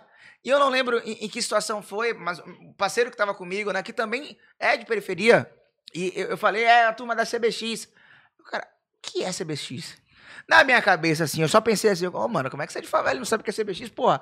Mas, tipo assim, o cara é de São Cristóvão, caralho, tá ligado? Longe pra porra. É outro, outro rolê. É, Eu, pra mim, o mais, o mais legal de todos, de todos os apelidos de bairro, é o São Kate, Califórnia. São Kate, Califórnia, é muito bom. São Kate, Califórnia, meu velho. Galera de São. Caetano. Boa demais. Você é da onde, irmão? Pô, eu sou de São Kate, Califórnia. É foda. Desculpa aí, eu sou da Cidade Baixa, a CBX é lindo. É uma coisa meio do rap, um negócio assim, meio gringo, pan. Mas São Kate, Califórnia. São Kate. Califórnia. Caetano virou Kate. e foi pra Califórnia. Tá ligado? Porque, sei lá, que eu sou Caetano é no alto e dá pra ver as praias todas. Então, Quer ver uma parada que me fudeu? Jo- Josué jogava Pokémon GO, né? E Josué hackeava, botava manha. Quer dizer, agora isso tá gravado. É. depois, depois aí, Caetano. É, tá O vendo que aí? seu pai faz aí? Você pode, Não, não, não, Kate, Kate. é, Aí, Kate. você pode hackear Among Us, que é o jogo, né? que Eu apaguei de novo. Apaguei de novo. E aí, brother, Josué me, é, é, é, me fudeu uma vez, porque, tipo, ele tinha. Ele trocava o GPS pra, pra jogar o Pokémon GO. E aí tinha assim, ó, Santa Mônica. E a gente descobriu que existe Santa Mônica, um bairro Santa Mônica aqui. E um bairro Santa Mônica em LA, tá ligado? Em Los Angeles, tá ligado? É, na Califórnia. Santa Mônica. É vários santos. Santa Mônica, Santa Bárbara, São Francisco. Tudo um lado Ou assim. seja, São Kate e Santa Mônica, os dois são na Califórnia. Claramente, claramente. Véi, sabe, sabe o que me fudeu esse final de semana? Sim. E API é Los Angeles, tá ligado? E a API. E a, e a, e a, e a API. E API, e Eu fui- API é Los Angeles. Eu fui no Bolivar, né? Foi pro- um rolê. A gente tava. Antes de vocês chegarem, depois que vocês chegaram, o Vitinho falou pra mim assim, ó. Tava conversando com o brother, só que eu acho que ele é Bogojoff. Bogodjó. off. Aí eu parei assim e falei, eu sei o que é Bogojoff. Agora que você falou, porque eu nunca tinha ouvido essa palavra na minha vida, só que o olhar dele falou assim, Bogojoff, Ele me perguntou se eu sabia o que era Bogodjoff. E eu perguntei quem é. tá ligado? Ele, eu, tá ligado o Bogodjoff? E eu fiquei, quem é? Ele não é uma pessoa, não, pô. É um jeito de ser.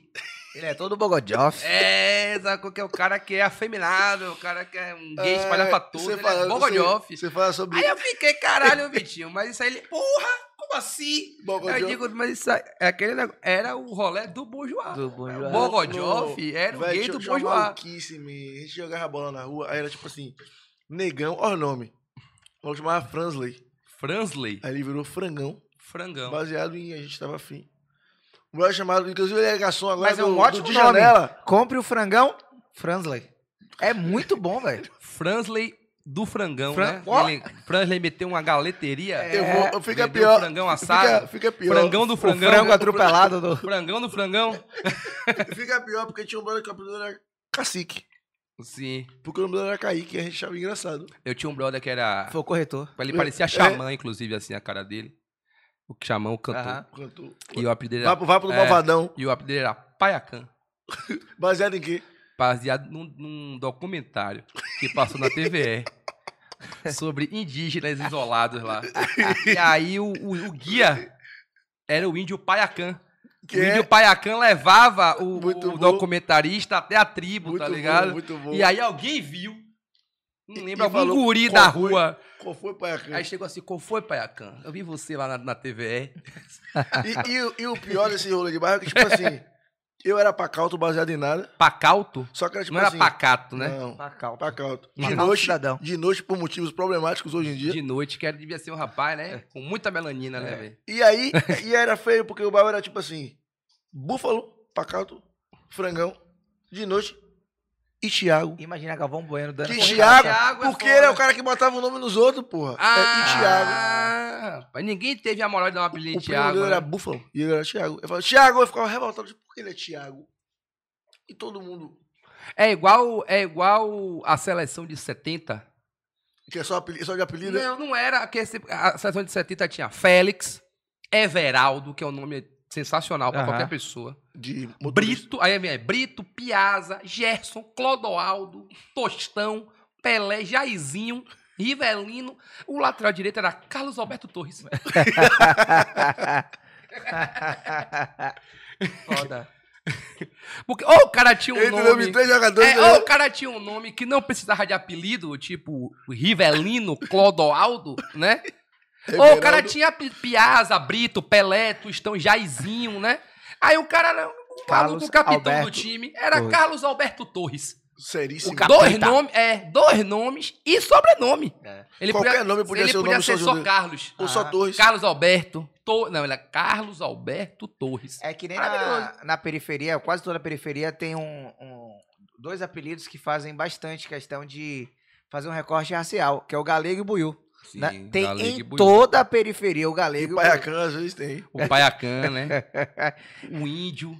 Índio tem, lá na Índio. Índio. Índio, O índio. índio. China. Eu acho foda. é- China tem muito Tem mesmo. China pra que O caralho. cara não é chinês, mano. Mas não, tem o um- cara só tem o olho esticado. É, o esticado. Às vezes o cara é até índio. Mas como já tinha um índio, o mais bronzeado é índio. É, Tá ligado? é. O que toma menos sol vira China. Aí a gente pegou, juntou do, do lado ó, a China e o Amazonas aqui, ó. E aí você fala pra mãe, a mãe vai, vai explicar quem é, né? É aquele que é Cabo Verde. É, o ligado? Cabo Verde é o negão do cabelo foda, liso. né? mano. É, o negão do o cabelo negão do liso, cabelo viado, é o liso. Cabo Verde. Inclusive assisti Copa Africana de Nações. E no time da seleção de Cabo Verde não tinha nenhum Cabo Nenhum Verde. Cabo Nenhum Verde. Cabo Verde. Todos negão do cabelo crespo, todos. Vários buiú. Não tinha, é, não tinha nenhum de Que- coque samurai, não tinha nenhum cabelo solto absurdo, assim. É, tá errado essa Copa aí. Em Cabo Verde não tinha nenhum Cabo Verde. Essa coisa de regionalidade é foda. Eu queria que a gente tivesse mais material, man, pra entender. Como falam da CBX e tal, porque essas coisas não estão na internet, então a galera não sabe que tem uns rolês muito do lugar, sacou? Mas é porque a, a, a universidade ainda não chegou Sim. desse local aí e a gente ainda não, não tem assim nossa própria produção audiovisual suficiente. Pra pra documentar. pro- Produzir. Suprir, né? Pra suprir. É, porque, sei lá, a gente ainda é muito, sei lá, é, é, é, YouTube é jovem. Me dá meu dois reais pra pagar minha conta, porque não dá pra. Ainda é, né? E assim, o jovem ainda não entendeu isso. Ele vai entender isso. Só que a gente vai precisar do youtuber de 35 anos, Exato. que, sei lá, vai pra Cachoeiro estudar cinema. Aí vai voltar, vai fazer assim, porra, vou pegar meu canal do YouTube e vou meter uns doc. Sabe? Vou pe- pegar uma lei Audi Blanc aí, vou fazer uns doc, loucão, vou vender pra Vai na, TVE, vai tá ligado? e Vou- troca ideia com os caras que fez o É. Baba historicamente. Vou tentar dar esse rolê lá no mosaico baiano, botar oito pílulas de cinco minutos. Um dia esse cara aparece, essa menina Vai, A aparece. gente vai no Bom Joá e faz o Bogodoc. O Bogodoc, né? Bom demais, o. Bogodoc reunindo todos os homossexuais do Bom Do Joá. Bom Joá. Tá ligado? Produção executiva, Vitor Matheus. Vitor Matheus. Vitor- Que tá aqui participando, já botou aqui, ó. No Bom Joá tem bingo. Ele falou aqui, ó. Tem bingo. Tem bigo. bigo. Tem o cara chamado sem teto. E sem teto é uma pessoa, tá ligado? E ele tem teto, tá ligado? Bom demais esses apelidos Olha, aí. tem gente já participando aqui, de, já mandando perguntas. Oi. O Fabrício, olha, fala assim: Bom dia. Por que bom dia? Vocês vão entender agora o bom dia. Bom dia, Fabrício. Melhor podcast, um abraço de Estocolmo, na Suécia. Porra, Fabrício. Estou como, estou bem, você tá como? É, Desculpa. Ivete, lá de Estocolmo. é, rapaz, olha. Quem mais? Lucas Dumas, que fala que fez o curso com Matheus. Fez mesmo, fez mesmo. Aí, outro aluno aí, ó, que já tá vingando aí, ó. A mamãe do Caetano tá falando que Caetano não vai ver esse episódio, né? A Gilmara Bachelotti. Ainda bem, né? Te ajudou, viu, Josué? Te ajudou. Fique tranquilo. Bota, bota um extra na pensão esse mês aí pra, pra, O Ismael Rodrigues. pra Gilmara gastar com ela, não gastar só comigo. esse, esse foi, foi mês de matrícula. É pegada, é pegada. Ismael Rodrigues faz o seguinte: ele pergunta, Matheus, como é ser professor nessa área digital quando a criança quer e muitas vezes até parece saber mais que o professor? Isso não existe, não. Não tem criança que sabe mais que o professor. Desculpa. Ismael. Ismael, desiludi você aí. Ismael, Ismael tem tipo. Às 13 vezes é- anos. Ismael é seu aluno, É, porra. o problema é que às vezes a criança acha que sabe mais que o professor. Né? E a gente, às vezes, tem que desconstruir, primeiro, essa certeza. Por exemplo, eu tive um aluno que ele era muito autossuficiente. Tipo assim, ele resolvia tudo sozinho mesmo, Aham. interessado, tinha facilidade. Até um dia que ele tirou uma nota mais baixa do que o do bagunceiro. Ih, rapaz, mexeu com o ego. E aí foi toda um uma conversa com ele para poder ele entender que ele não sabia tudo. Sabe? Vai ensinar o óbvio, né? É, ele aí precisa chegar nesse momento, mas assim, em geral, é... primeiro que assim, a, a- a sala de aula, ela não pode chegar no nível da competição, né? E que muitas vezes os próprios alunos, na verdade, os pais, às vezes, acabam até incentivando. Isso. Né? Então, E- escolinha. E muita, e assim, eu acho assim que talvez no, no ensino médio, e eu tenho alguns amigos que trabalham também com cursinho, etc, que já é uma galera mais velha, né? O que acontece é de ter muitas vezes um estudante ali que ele tá com a cabeça envenenada pela, pela essa galera da fake news mesmo aí, essa galera muito louca de Brasil Paralelo, de Aham. Leandro Narlock, de, de terraplanista, de antivacina. E essa galera acha que sai pra caralho. Aham. Porque assim, o, o, o, o cara. é, eu brinco que assim, o a eleição de Bolsonaro trouxe um holofote pra uma galera que sempre quis ter holofote. Mas não tinha porque era burra. Tipo, não é que Olavo de Carvalho. Ele não foi professor da USP. Não é porque a USP não gostava dele, é porque ele era um imbecil. Não era, não teve, não tem outro motivo não. Tudo que ele escreveu é péssimo, não se sustenta, não tem referência, não tem pesquisa, não tem nada. É um velho que sentava, escrevia vários achismos. E ele acreditava naquilo a ponto de achar que a universidade tinha que dar uma cadeira a ele para ele dar aula daquela desgraça, daquela maluquice. Só que ele pega quem? Uma galera que tem predisposição a ser imbecil que nem ele, porque não consegue isso aí, a escola, a universidade precisa rever, Sim, de que essa galera não pode sair da universidade achando que a universidade é ruim. sim. Ele tem que entender a nota baixa dele. Ele tem que entender por que ele não formou. Ele tem que entender por que ele não consegue tirar ótimas notas. Eu acho que nisso aí a gente falha muito, tanto na escola quanto na universidade, de às vezes não fazer a- o estudante entender onde foi que ele errou para ele poder melhorar. Né? Isso é importante também de ser feito. Só que essa galera foi pega e foi alçada à condição de autoridade. Você pega qualquer coisa aqui, sei lá, o ex-ministro da Educação escreveu aqui, Abraham Weintraub. É tudo horroroso. Ali é absurdo. Ali O, o chanceler lá, Ernesto Araújo, não sabe conjugar verbo. Então você pega, assim, ou seja, são todas tanto pessoas que são intelectualmente frustradas, tinham um sonho de ser intelectuais, ou se acham muito inteligentes, e criaram toda uma rede paralela de informação baseada em seu professor não lhe contou isso na escola. Qual o interesse dele de não lhe contar isso? Né? Aí vem toda essa galera aí, essa loucura toda de que, a princípio, é publicado porque vende livro pela polêmica. Um exemplo são os guias politicamente incorretos da história do Brasil, da América Latina. Escreveram vários, Aham, tem vários. né? Isso aí foi escrito de primeira por quê? Porque Leandro Narlock é jornalista, conservador, direitinha, liberalzinho, não gosta de Che Guevara, essa galera. Aham. Sacou? Aí pronto. Ele escreveu os bagulho dele, falou os absurdos que ele quis, baseado em este é um guia politicamente incorreto. Eu falei várias coisas que seu professor não conta. Mas faltou ele dizer que o professor não fala aquilo na sala de aula, porque aquilo é mentira. Por isso que o professor não fala aquilo. Porque ele falou um bocado de absurdo, coisas que não fazem sentido, coisas que ele não prova. Só Né? larga. É, re- não, bota a referência do tipo, a minha referência foi esse artigo aqui. Aí você vai procurar o artigo, o artigo só tem no site da Sorbonne, custa 25 euros para você ler o artigo, só tem ele em francês. Aí você vai olhar o currículo de Leandro Narlock, Narlock não fala francês. Não, Então, tipo, como foi que ele leu esse artigo? Ele pegou o título, que era alguma coisa, sei lá, é, do tipo é, é, é, africanos que tinham escravos. Sim. Aí ele faz todo um texto baseado em Zumbi dos Palmares. No quilombo dos Palmares tinha escravo. E bota esse texto, essa, isso de referência. Isso é mau caratismo, pô. Essa coisa, isso não é pesquisa histórica. Até porque não existem registros escritos de como era o dia a dia no quilombo dos Palmares. O que, o que, tudo que existe ao redor do quilombo dos Palmares são o quê? Pressuposições. Pressuponha comigo. Qual era mais lógico? Se você quer receber pessoas num lugar que elas estão fugindo de algo, ela vai você vai chegar lá e vai conseguir manter milhares de pessoas ali vivendo da mesma forma do lugar que elas fugiram? Faz sentido. né? Então pressupõe-se que não deveria existir escravidão dentro do quilômetro dos Palmares. Até porque, nas comunidades africanas da época lá do século XVI, XVII, a escravidão não era algo comum. Sim. As sociedades africanas não eram cheias de escravos.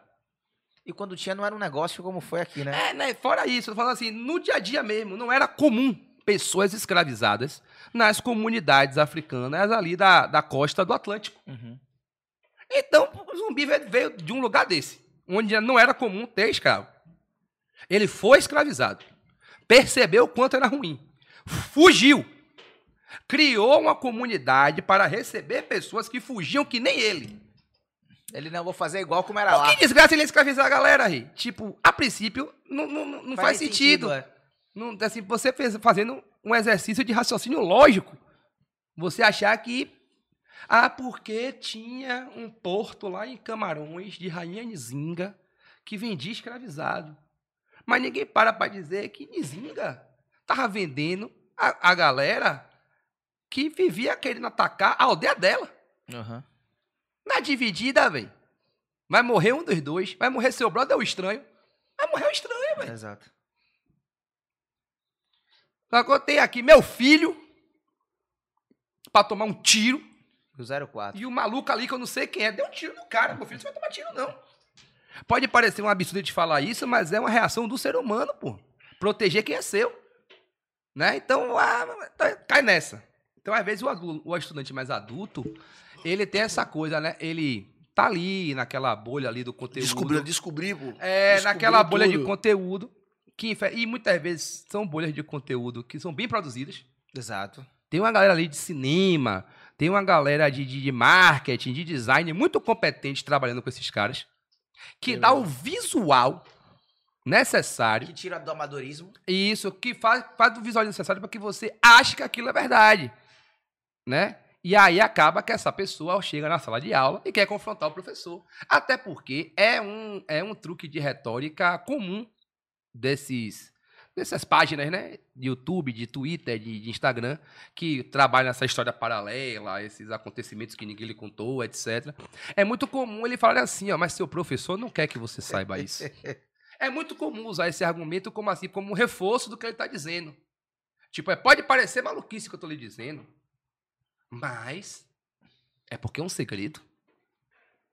Você é privilegiado. Você chegou até aqui porque você é inteligente. Você descobriu o caminho aqui, ó. Você chegou até mim e agora eu vou lhe contar a verdade. Aí o cara que é burro acha isso maravilhoso. Ele se sente pela primeira vez inteligente. Contemplado pelo Eu descobri. É, é, o- é o documentário dos caras na, na Netflix. O documentário dos caras da Terra plana. No fundo, no fundo, os caras só querem amigo.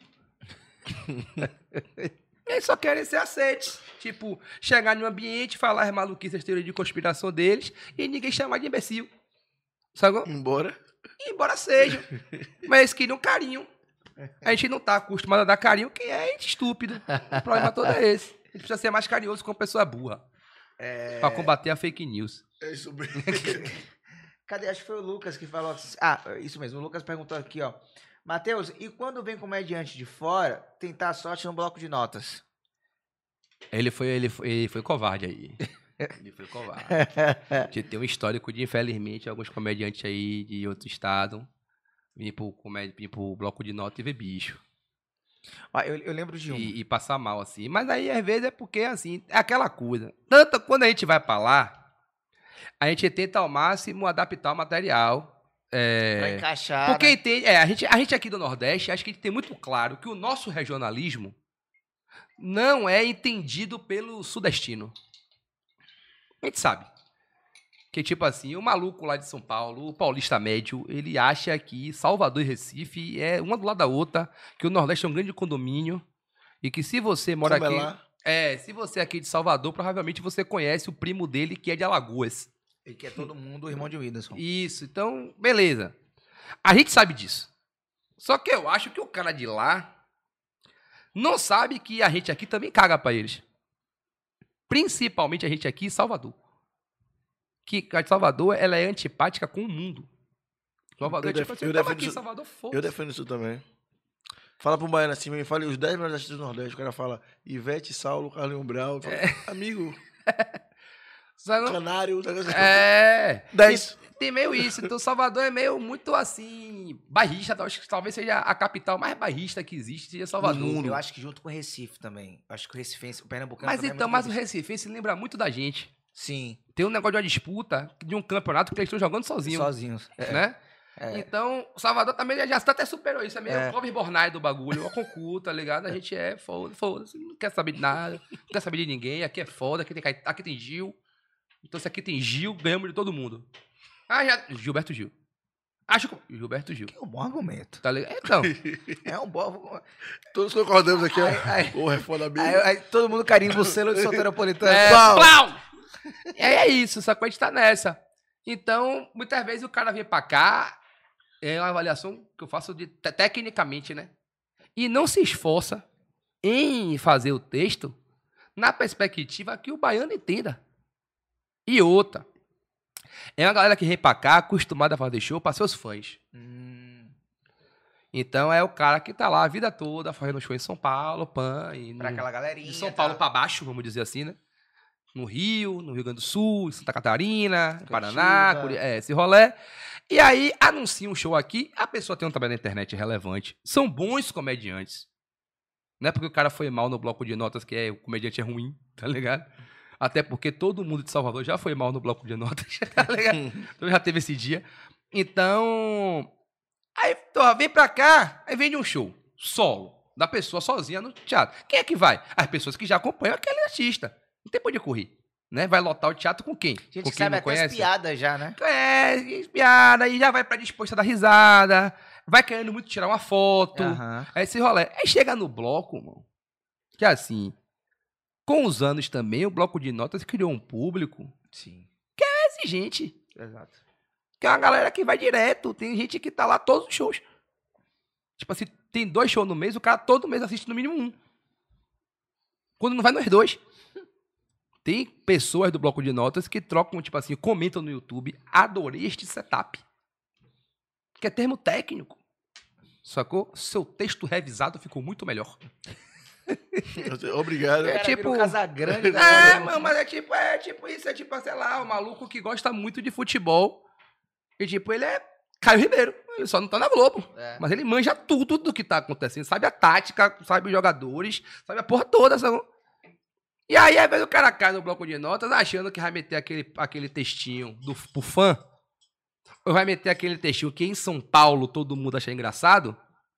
Aí, negão, aqui é outro rolê, outra O cara galera. fala assim, eu não sei como é aqui, mas quando eu pego o metrô, ninguém liga, mano.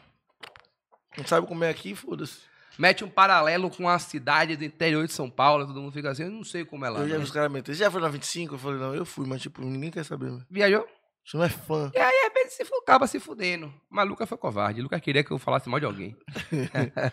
Depois você fala. Tem mais uma pergunta aqui do Vitor Matheus. Ó, o Bogodjoff aí. É. o Vitor Matheus pergunta pra Matheus qual o momento mais engraçado que você já vivenciou em uma sala de aula e levou pro stand-up. Ah, foi uma aluna minha que eu conto isso, isso é texto já. É, eu dava aula num projeto, né? Que era uma escola, que era um projeto experimental, né? Que era uma parceria que a prefeitura fez com o Google. Então, nesse projeto tinha alunos de todas as idades. E aí eu trabalhava com os mais velhos, né? Só que aí a professora faltou, coisa e tal. Falei, Matheus, tem como você dar uma força lá no terceiro ano? Que é guri, sei lá, de oito anos, sete, oito anos. Ligado? Tem como você dar uma força lá, porque a professora não veio hoje, a gente tá fazendo um projeto de inclusão com eles. parará. Resumindo, era pra eu ir lá explicar pros meninos o que era homofobia. Os meninos de sete anos. Mas beleza, beleza, vamos lá. Tinha professor, né, mano? Não achou diploma na rua, a gente sabe da aula. Vamos nessa. Adaptar a linguagem. Colei lá na sala. Aí eu perguntei, eu, galera, pá, me apresentei, coisa e tal. Meninas, meninas, vocês estão estudando aí, né? Preconceitos, pensamentos que devem mudar. E hoje nós vamos falar de um específico que atinge muita gente, que é a homofobia. Alguém aqui sabe o que é homofobia? A minha pivetinha lá do fundo da sala levantou a mão. Professor, eu sei. Homofobia é assim, ó. Um homem tá passando na rua, o outro vai e grita: Vai, viado! Aí eu disse a ela: Você acertou.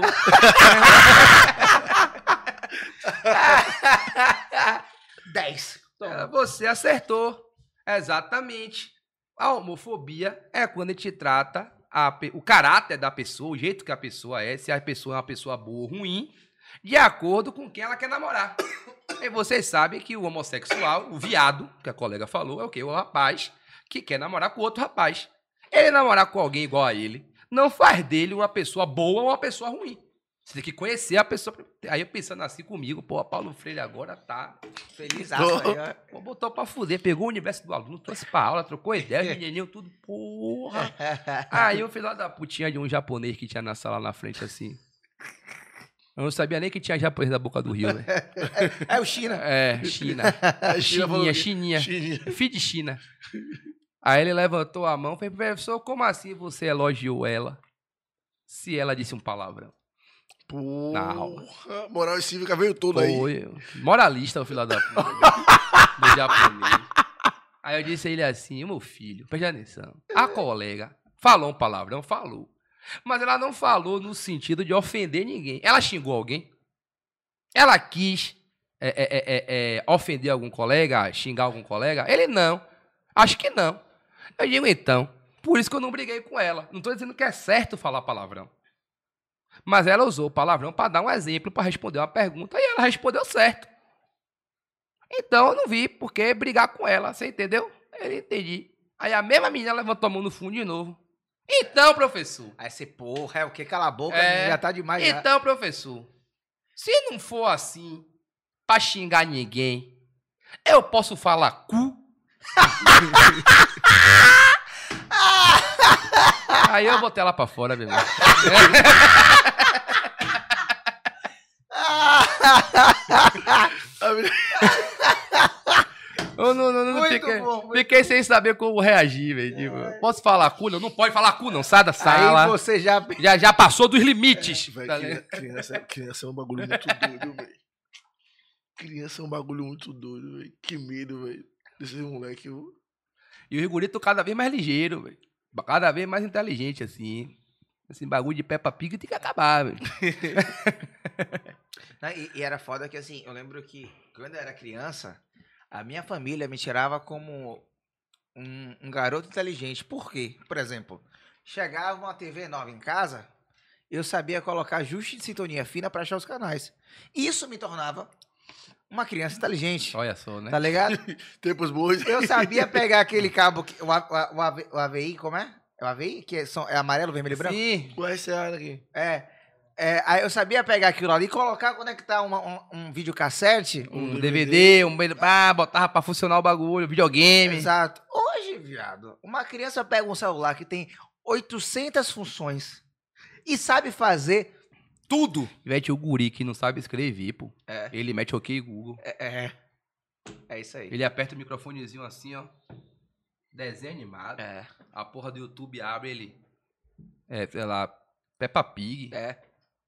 E as- esse não, pule. e as- ele vai até o episódio que ele quer ver. Ah, fudeu, velho, fudeu. A criança já foi já. Aí quer falar cu na escola por causa de Peppa Pig. É, ó, tem- tem, tem uma, uma, uma crítica aqui, mas que eu achei muito interessante porque mostra como o público do bloco é um público que de fato faz, faz de tudo pra. pra e, e como é bacana ver isso. Hum. O- um outro, um outro Matheus, é o festival de Matheus aqui, o Matheus Andrade, ele fala: tem como fazer o bloco em um, outro local também, além do bombar, pra ter a sensibilidade, porque lá, pra, pra alguém que tem su- cadeira de roda, anda em cadeira de rodas. Pô, é. Aí é uma preocupação da gente. Só que aí tem uma questão que a gente procurou muitas casas. Né? Lá no Porto dos Livros, mas eu onde achei isso aqui aconteceu. fantástico. Não, maravilhoso. Fantástico. É, não é nem uma crítica, né, velho? É tipo assim, é uma- um conselho, um Exato, pedido, sei é. lá. Não chega nem a ser uma coisa assim. É. Eu achei fantástico. Tipo, escaldando, né? É. Mas. O que acontece? Lá no Porto dos Livros também tinha uma escada Aham. pra chegar no, onde era o show, né?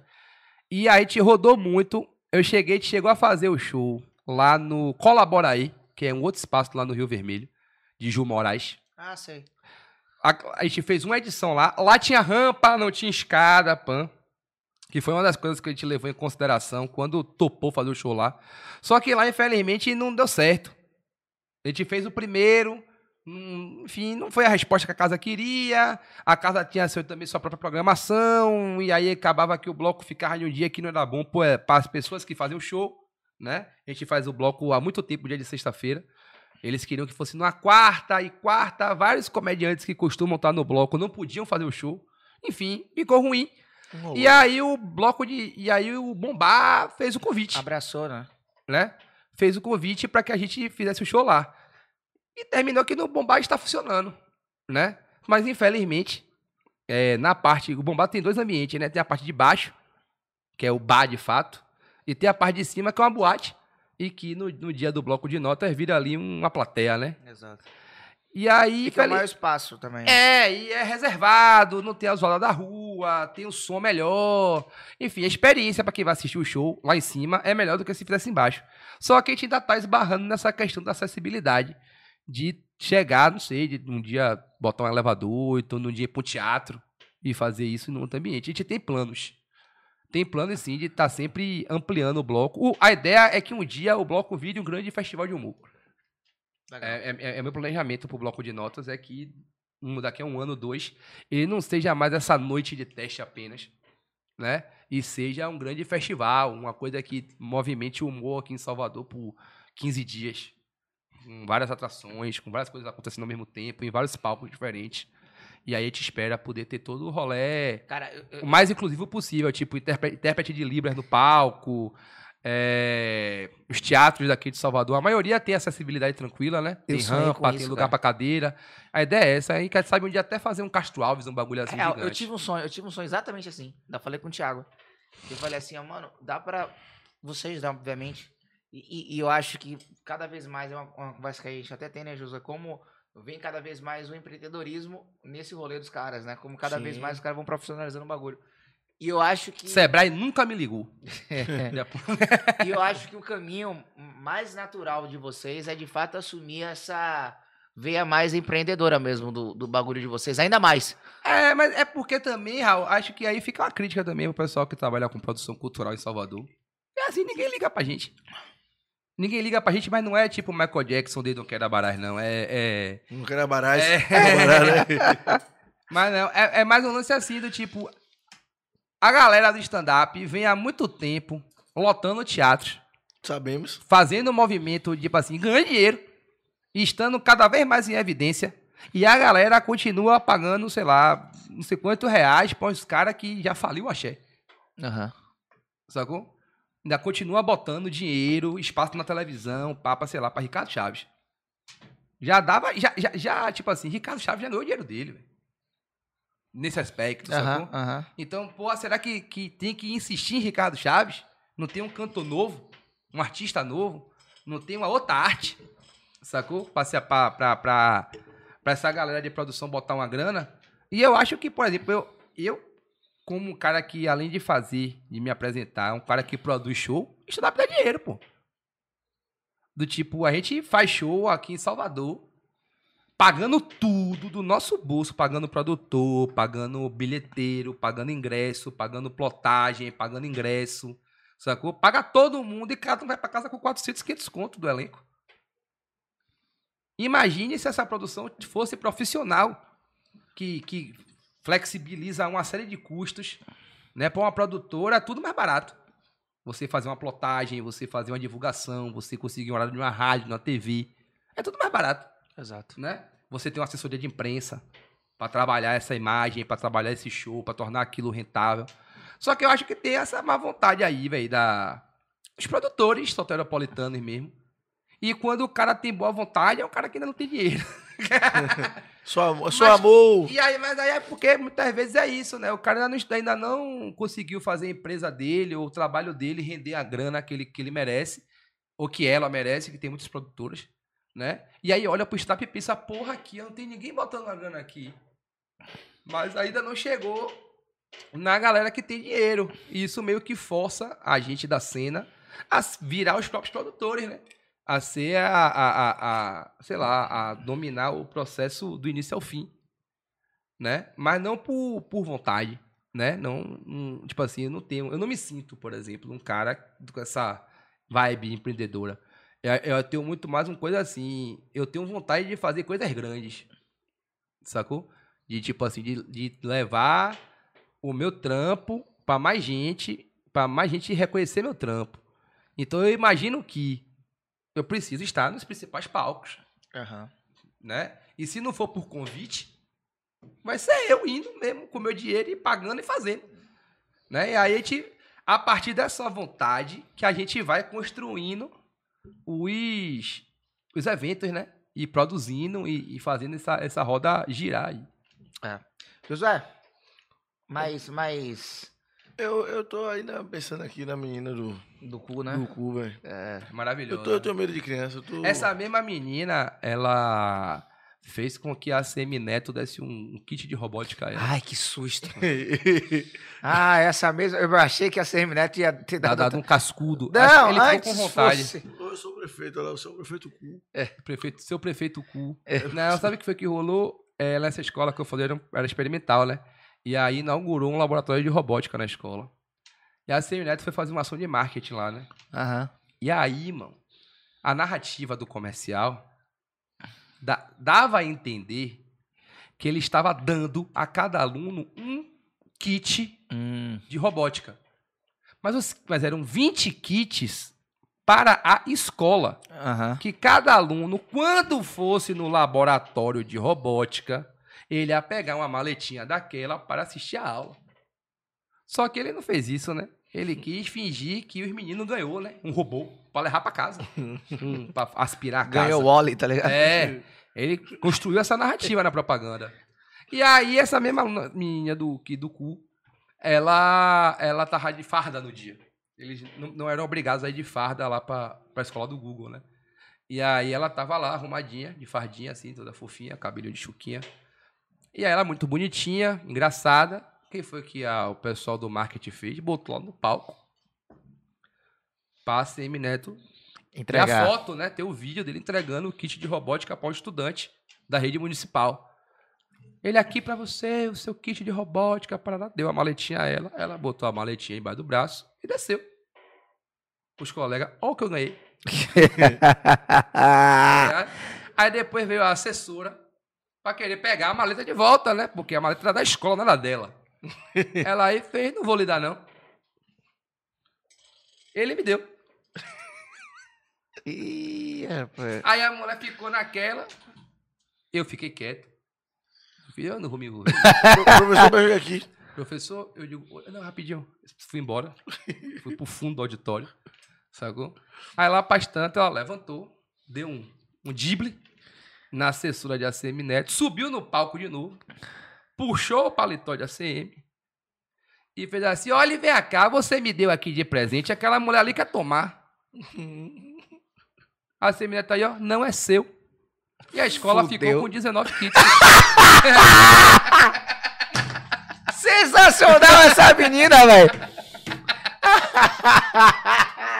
Eu gosto dela, velho. Eu gosto muito dela, velho. Muito bom. Aí ela leva o próprio kit dela, tá ligado? Ela no dia. dela, ela E levou assim pra é- cá sem ter a mínima ideia de como usar, porque nem era pra turma da idade dela. Ah, Era um bagulho pros meninos assim, de 12 anos. Ela com 7 levou um pra casa. E é aquilo. ah, essa menina, esse povo vai dominar o mundo, man. Essa Não, criança vai essa, dominar o mundo. essa, essa piveta aí, velho, ela, daqui a pouco ela sai vereadora aí. É. Ou então ela vai estar, sei lá, no Pequenas Empresas Ganhando Negócio, dando, dando umas palestras aí, porque ela As é. ela- pessoas veem negócio. Não, ela é gênia, ela é gênia, ela é gênia. Ela, ela é muito sagaz, assim, do tipo. Ela, ela entende, né? E tomara que a Tudo. escola possa aproveitar uma guria como essa, né? É tomara, porque tem que aproveitar essa guria, é o mundo, pibe. É. Se, tem- se tem um guri que é, que é muito acima da média, sabe? Exato. tem um guri que é, que é sensacional. Eu tive um aluno esse ano, Gustavo. Gustavo assistia tudo. Tudo assim, tipo, qualquer série, qualquer coisa, falava, ele já vi. Bom mesmo, bom. E ele, porra, e aquele guri tem que ser crítico de cinema.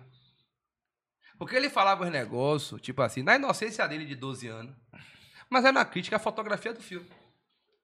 Então, tipo, pô, professor, você assistiu La Casa de Papel? Assisti. Pô, a maior onda, né, velho? Porque quando o cara fica no deserto, bota aquela cor feia. O que tava incomodando o Gustavo? Era a fotografia do episódio. Não? Ele, porra, né? Porque você mostra assim o areão. Você já tá ligado já que o cara tá no deserto. Aí precisa botar uma cor assim, bota um... Fica parecendo que botou o filtro do Instagram. Foda. Não gostei não, professor. Eu gosto mais quando ela fica assim, a imagem de cores reais. E eu fiquei, ô Gustavo, Gustavo Spielberg. inteligente você, viu? Ele, obrigado. Educadíssimo. É, muito educado, assim, criado pela avó. Sempre, sempre ele falava, porra, minha avó tá deixando assistir esse filme de terror. eu, por quê, Gustavo? Ela, ela não gosta de Satanás. digo, mas ninguém gosta, né, Gustavo? Então, pra nós aqui, nós, nós dois aqui, não vamos explanar pra todo mundo. Mas gostar de Satanás é meio errado, né, Gustavo? mas então eu tô com saudade da escola por causa disso. Esses diálogos assim com os meus alunos são, são, são riqueza. São riqueza. Você poder conversar com a criança de que, né?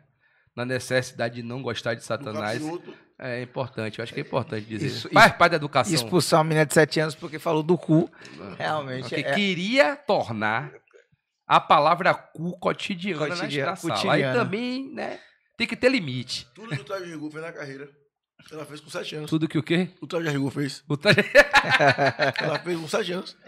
E, sem- e, a e melhor de tudo, né? Sem conhecer Roger, não teve essa, esse desprazer, né? Sem ser Pois bolsonarista. é, certeza que essa menina, esse ano, vai, vai voltar certo. Vai ser, é, vai ser. Vamos nessa, Vivete? Vamos puxar o bonde? Vamos nessa. Bora. Olha, é, agradecer a todo mundo que participou com a gente. Hoje, muita gente participando aqui. Coisa boa. É, lembrando que tem um canal de cortes. É, o canal de Costa tá aqui embaixo também, pra você pegar ele falando que, que Dragon Ball Z define o humor da Bahia. Aqui na Toriyama é padrinho do, do Baiano. Baiano. É, exatamente. É isso. E aí também segue as pessoas no Instagram, vai sair Costa lá também.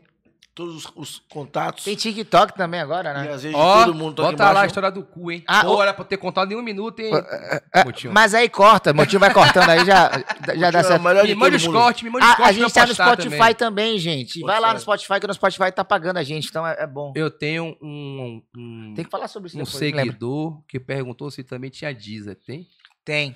Pronto aí, meu brother. Motinho bota tudo lá pela Encore, a Deezer, nossa plataforma. Spotify. Pô, Spotify tá pagando, hein, mano? É, tá pagando. Passa o contato aí depois. Tá velho. pagando. Tá na função, né, bicho? Já chegou nove reais já. Eu recebi uma. Vem pra cá, eu né? recebi uma, um convite aí pra apresentar um podcast. Primeira mão aqui, ó. Ó, Primeira mão, primeira mão. Recebi um. Eu quero chamar vocês dois pro primeiro episódio. fechou. Porra. Porque o nome do meu projeto vai ser. É sobre isso. Boa. E cada, tem, cada eh, programa vai ter um tema. Né? Então é sobre isso. E o primeiro programa vai ser. É sobre podcast. Boa. Boa. Aí eu quero que vocês vão lá. E tá tudo bem. A gente vai descobrir isso no final do programa. se tá tudo bem ou não. Aí eu quero que vocês vão lá, porque eu sou eu e Daniel Ferreira. Ah, que legal. Pro- Depois do Salvador. O- é, O viral vai- aí, o astronauta baiano, É. o Zacarias do Instagram, É. O fofoqueiro. o fofoqueiro e o garoto propaganda da Prefeitura de Salvador. É, E exatamente. a, e a negócio do- Do carro. Só porque eu tô de Uber, eu sou Uber, porra. Não, o problema que ele teve com o carro. É, é, Colômbia. Ele foi, foi processado, inclusive, pela, pela, pela, Então não falei, não. pela revenda. Aí é bom evitar falar o nome deles. Processaram ele porque ele, enfim, né? Bota o pia aí, Mudio, que eu não sabia. Mas ele mesmo. É, Inclusive, Bom demais. sou fã, sou fã. Eu gosto de Daniel começou. também. Arroba Daniel Ferreira OF. Daniel fez, inclusive, um trabalho com a gente lá na TV um dia desse aí. O pessoal tá apaixonado por ele lá. Mas é isso aí, gente. Ó, Tá muito- desempregado, viu, Raul? Ajuda o cara depois. Conversa lá com o pessoal. O, o Sebrae nunca ligou pra ele. É, muito obrigado a todos. Quinta-feira tem Rafa Chagas aqui às 8 horas da noite. Matheus Buente, muito obrigado, meu parceiro. Eu que agradeço vocês pelo convite. Muito obrigado, Josué. Muito obrigado, Raoni. Muito obrigado, Motinho, que tá ali escondido. Certo? E Sempre, é, todo dia é isso aí. quando quiser que, que, que volte, liga nós aí que a gente volta. É Tá nóis. tudo certo, obrigado. Me sigam aí, vocês que são fãs de Raoni, fãs de Josué, fãs de Tapioca. Me sigam aí também nas redes sociais, que é arroba Matheus Buente, em todas elas. Me E vai estar aqui sigam. embaixo também. É isso aí. Tem vídeo novo no YouTube, hein? Vai ter quarta-feira tem vídeo novo. Boa. Tchau, tchau, gente. Até a Valeu, próxima. galera. Tchau, tchau. Abraço!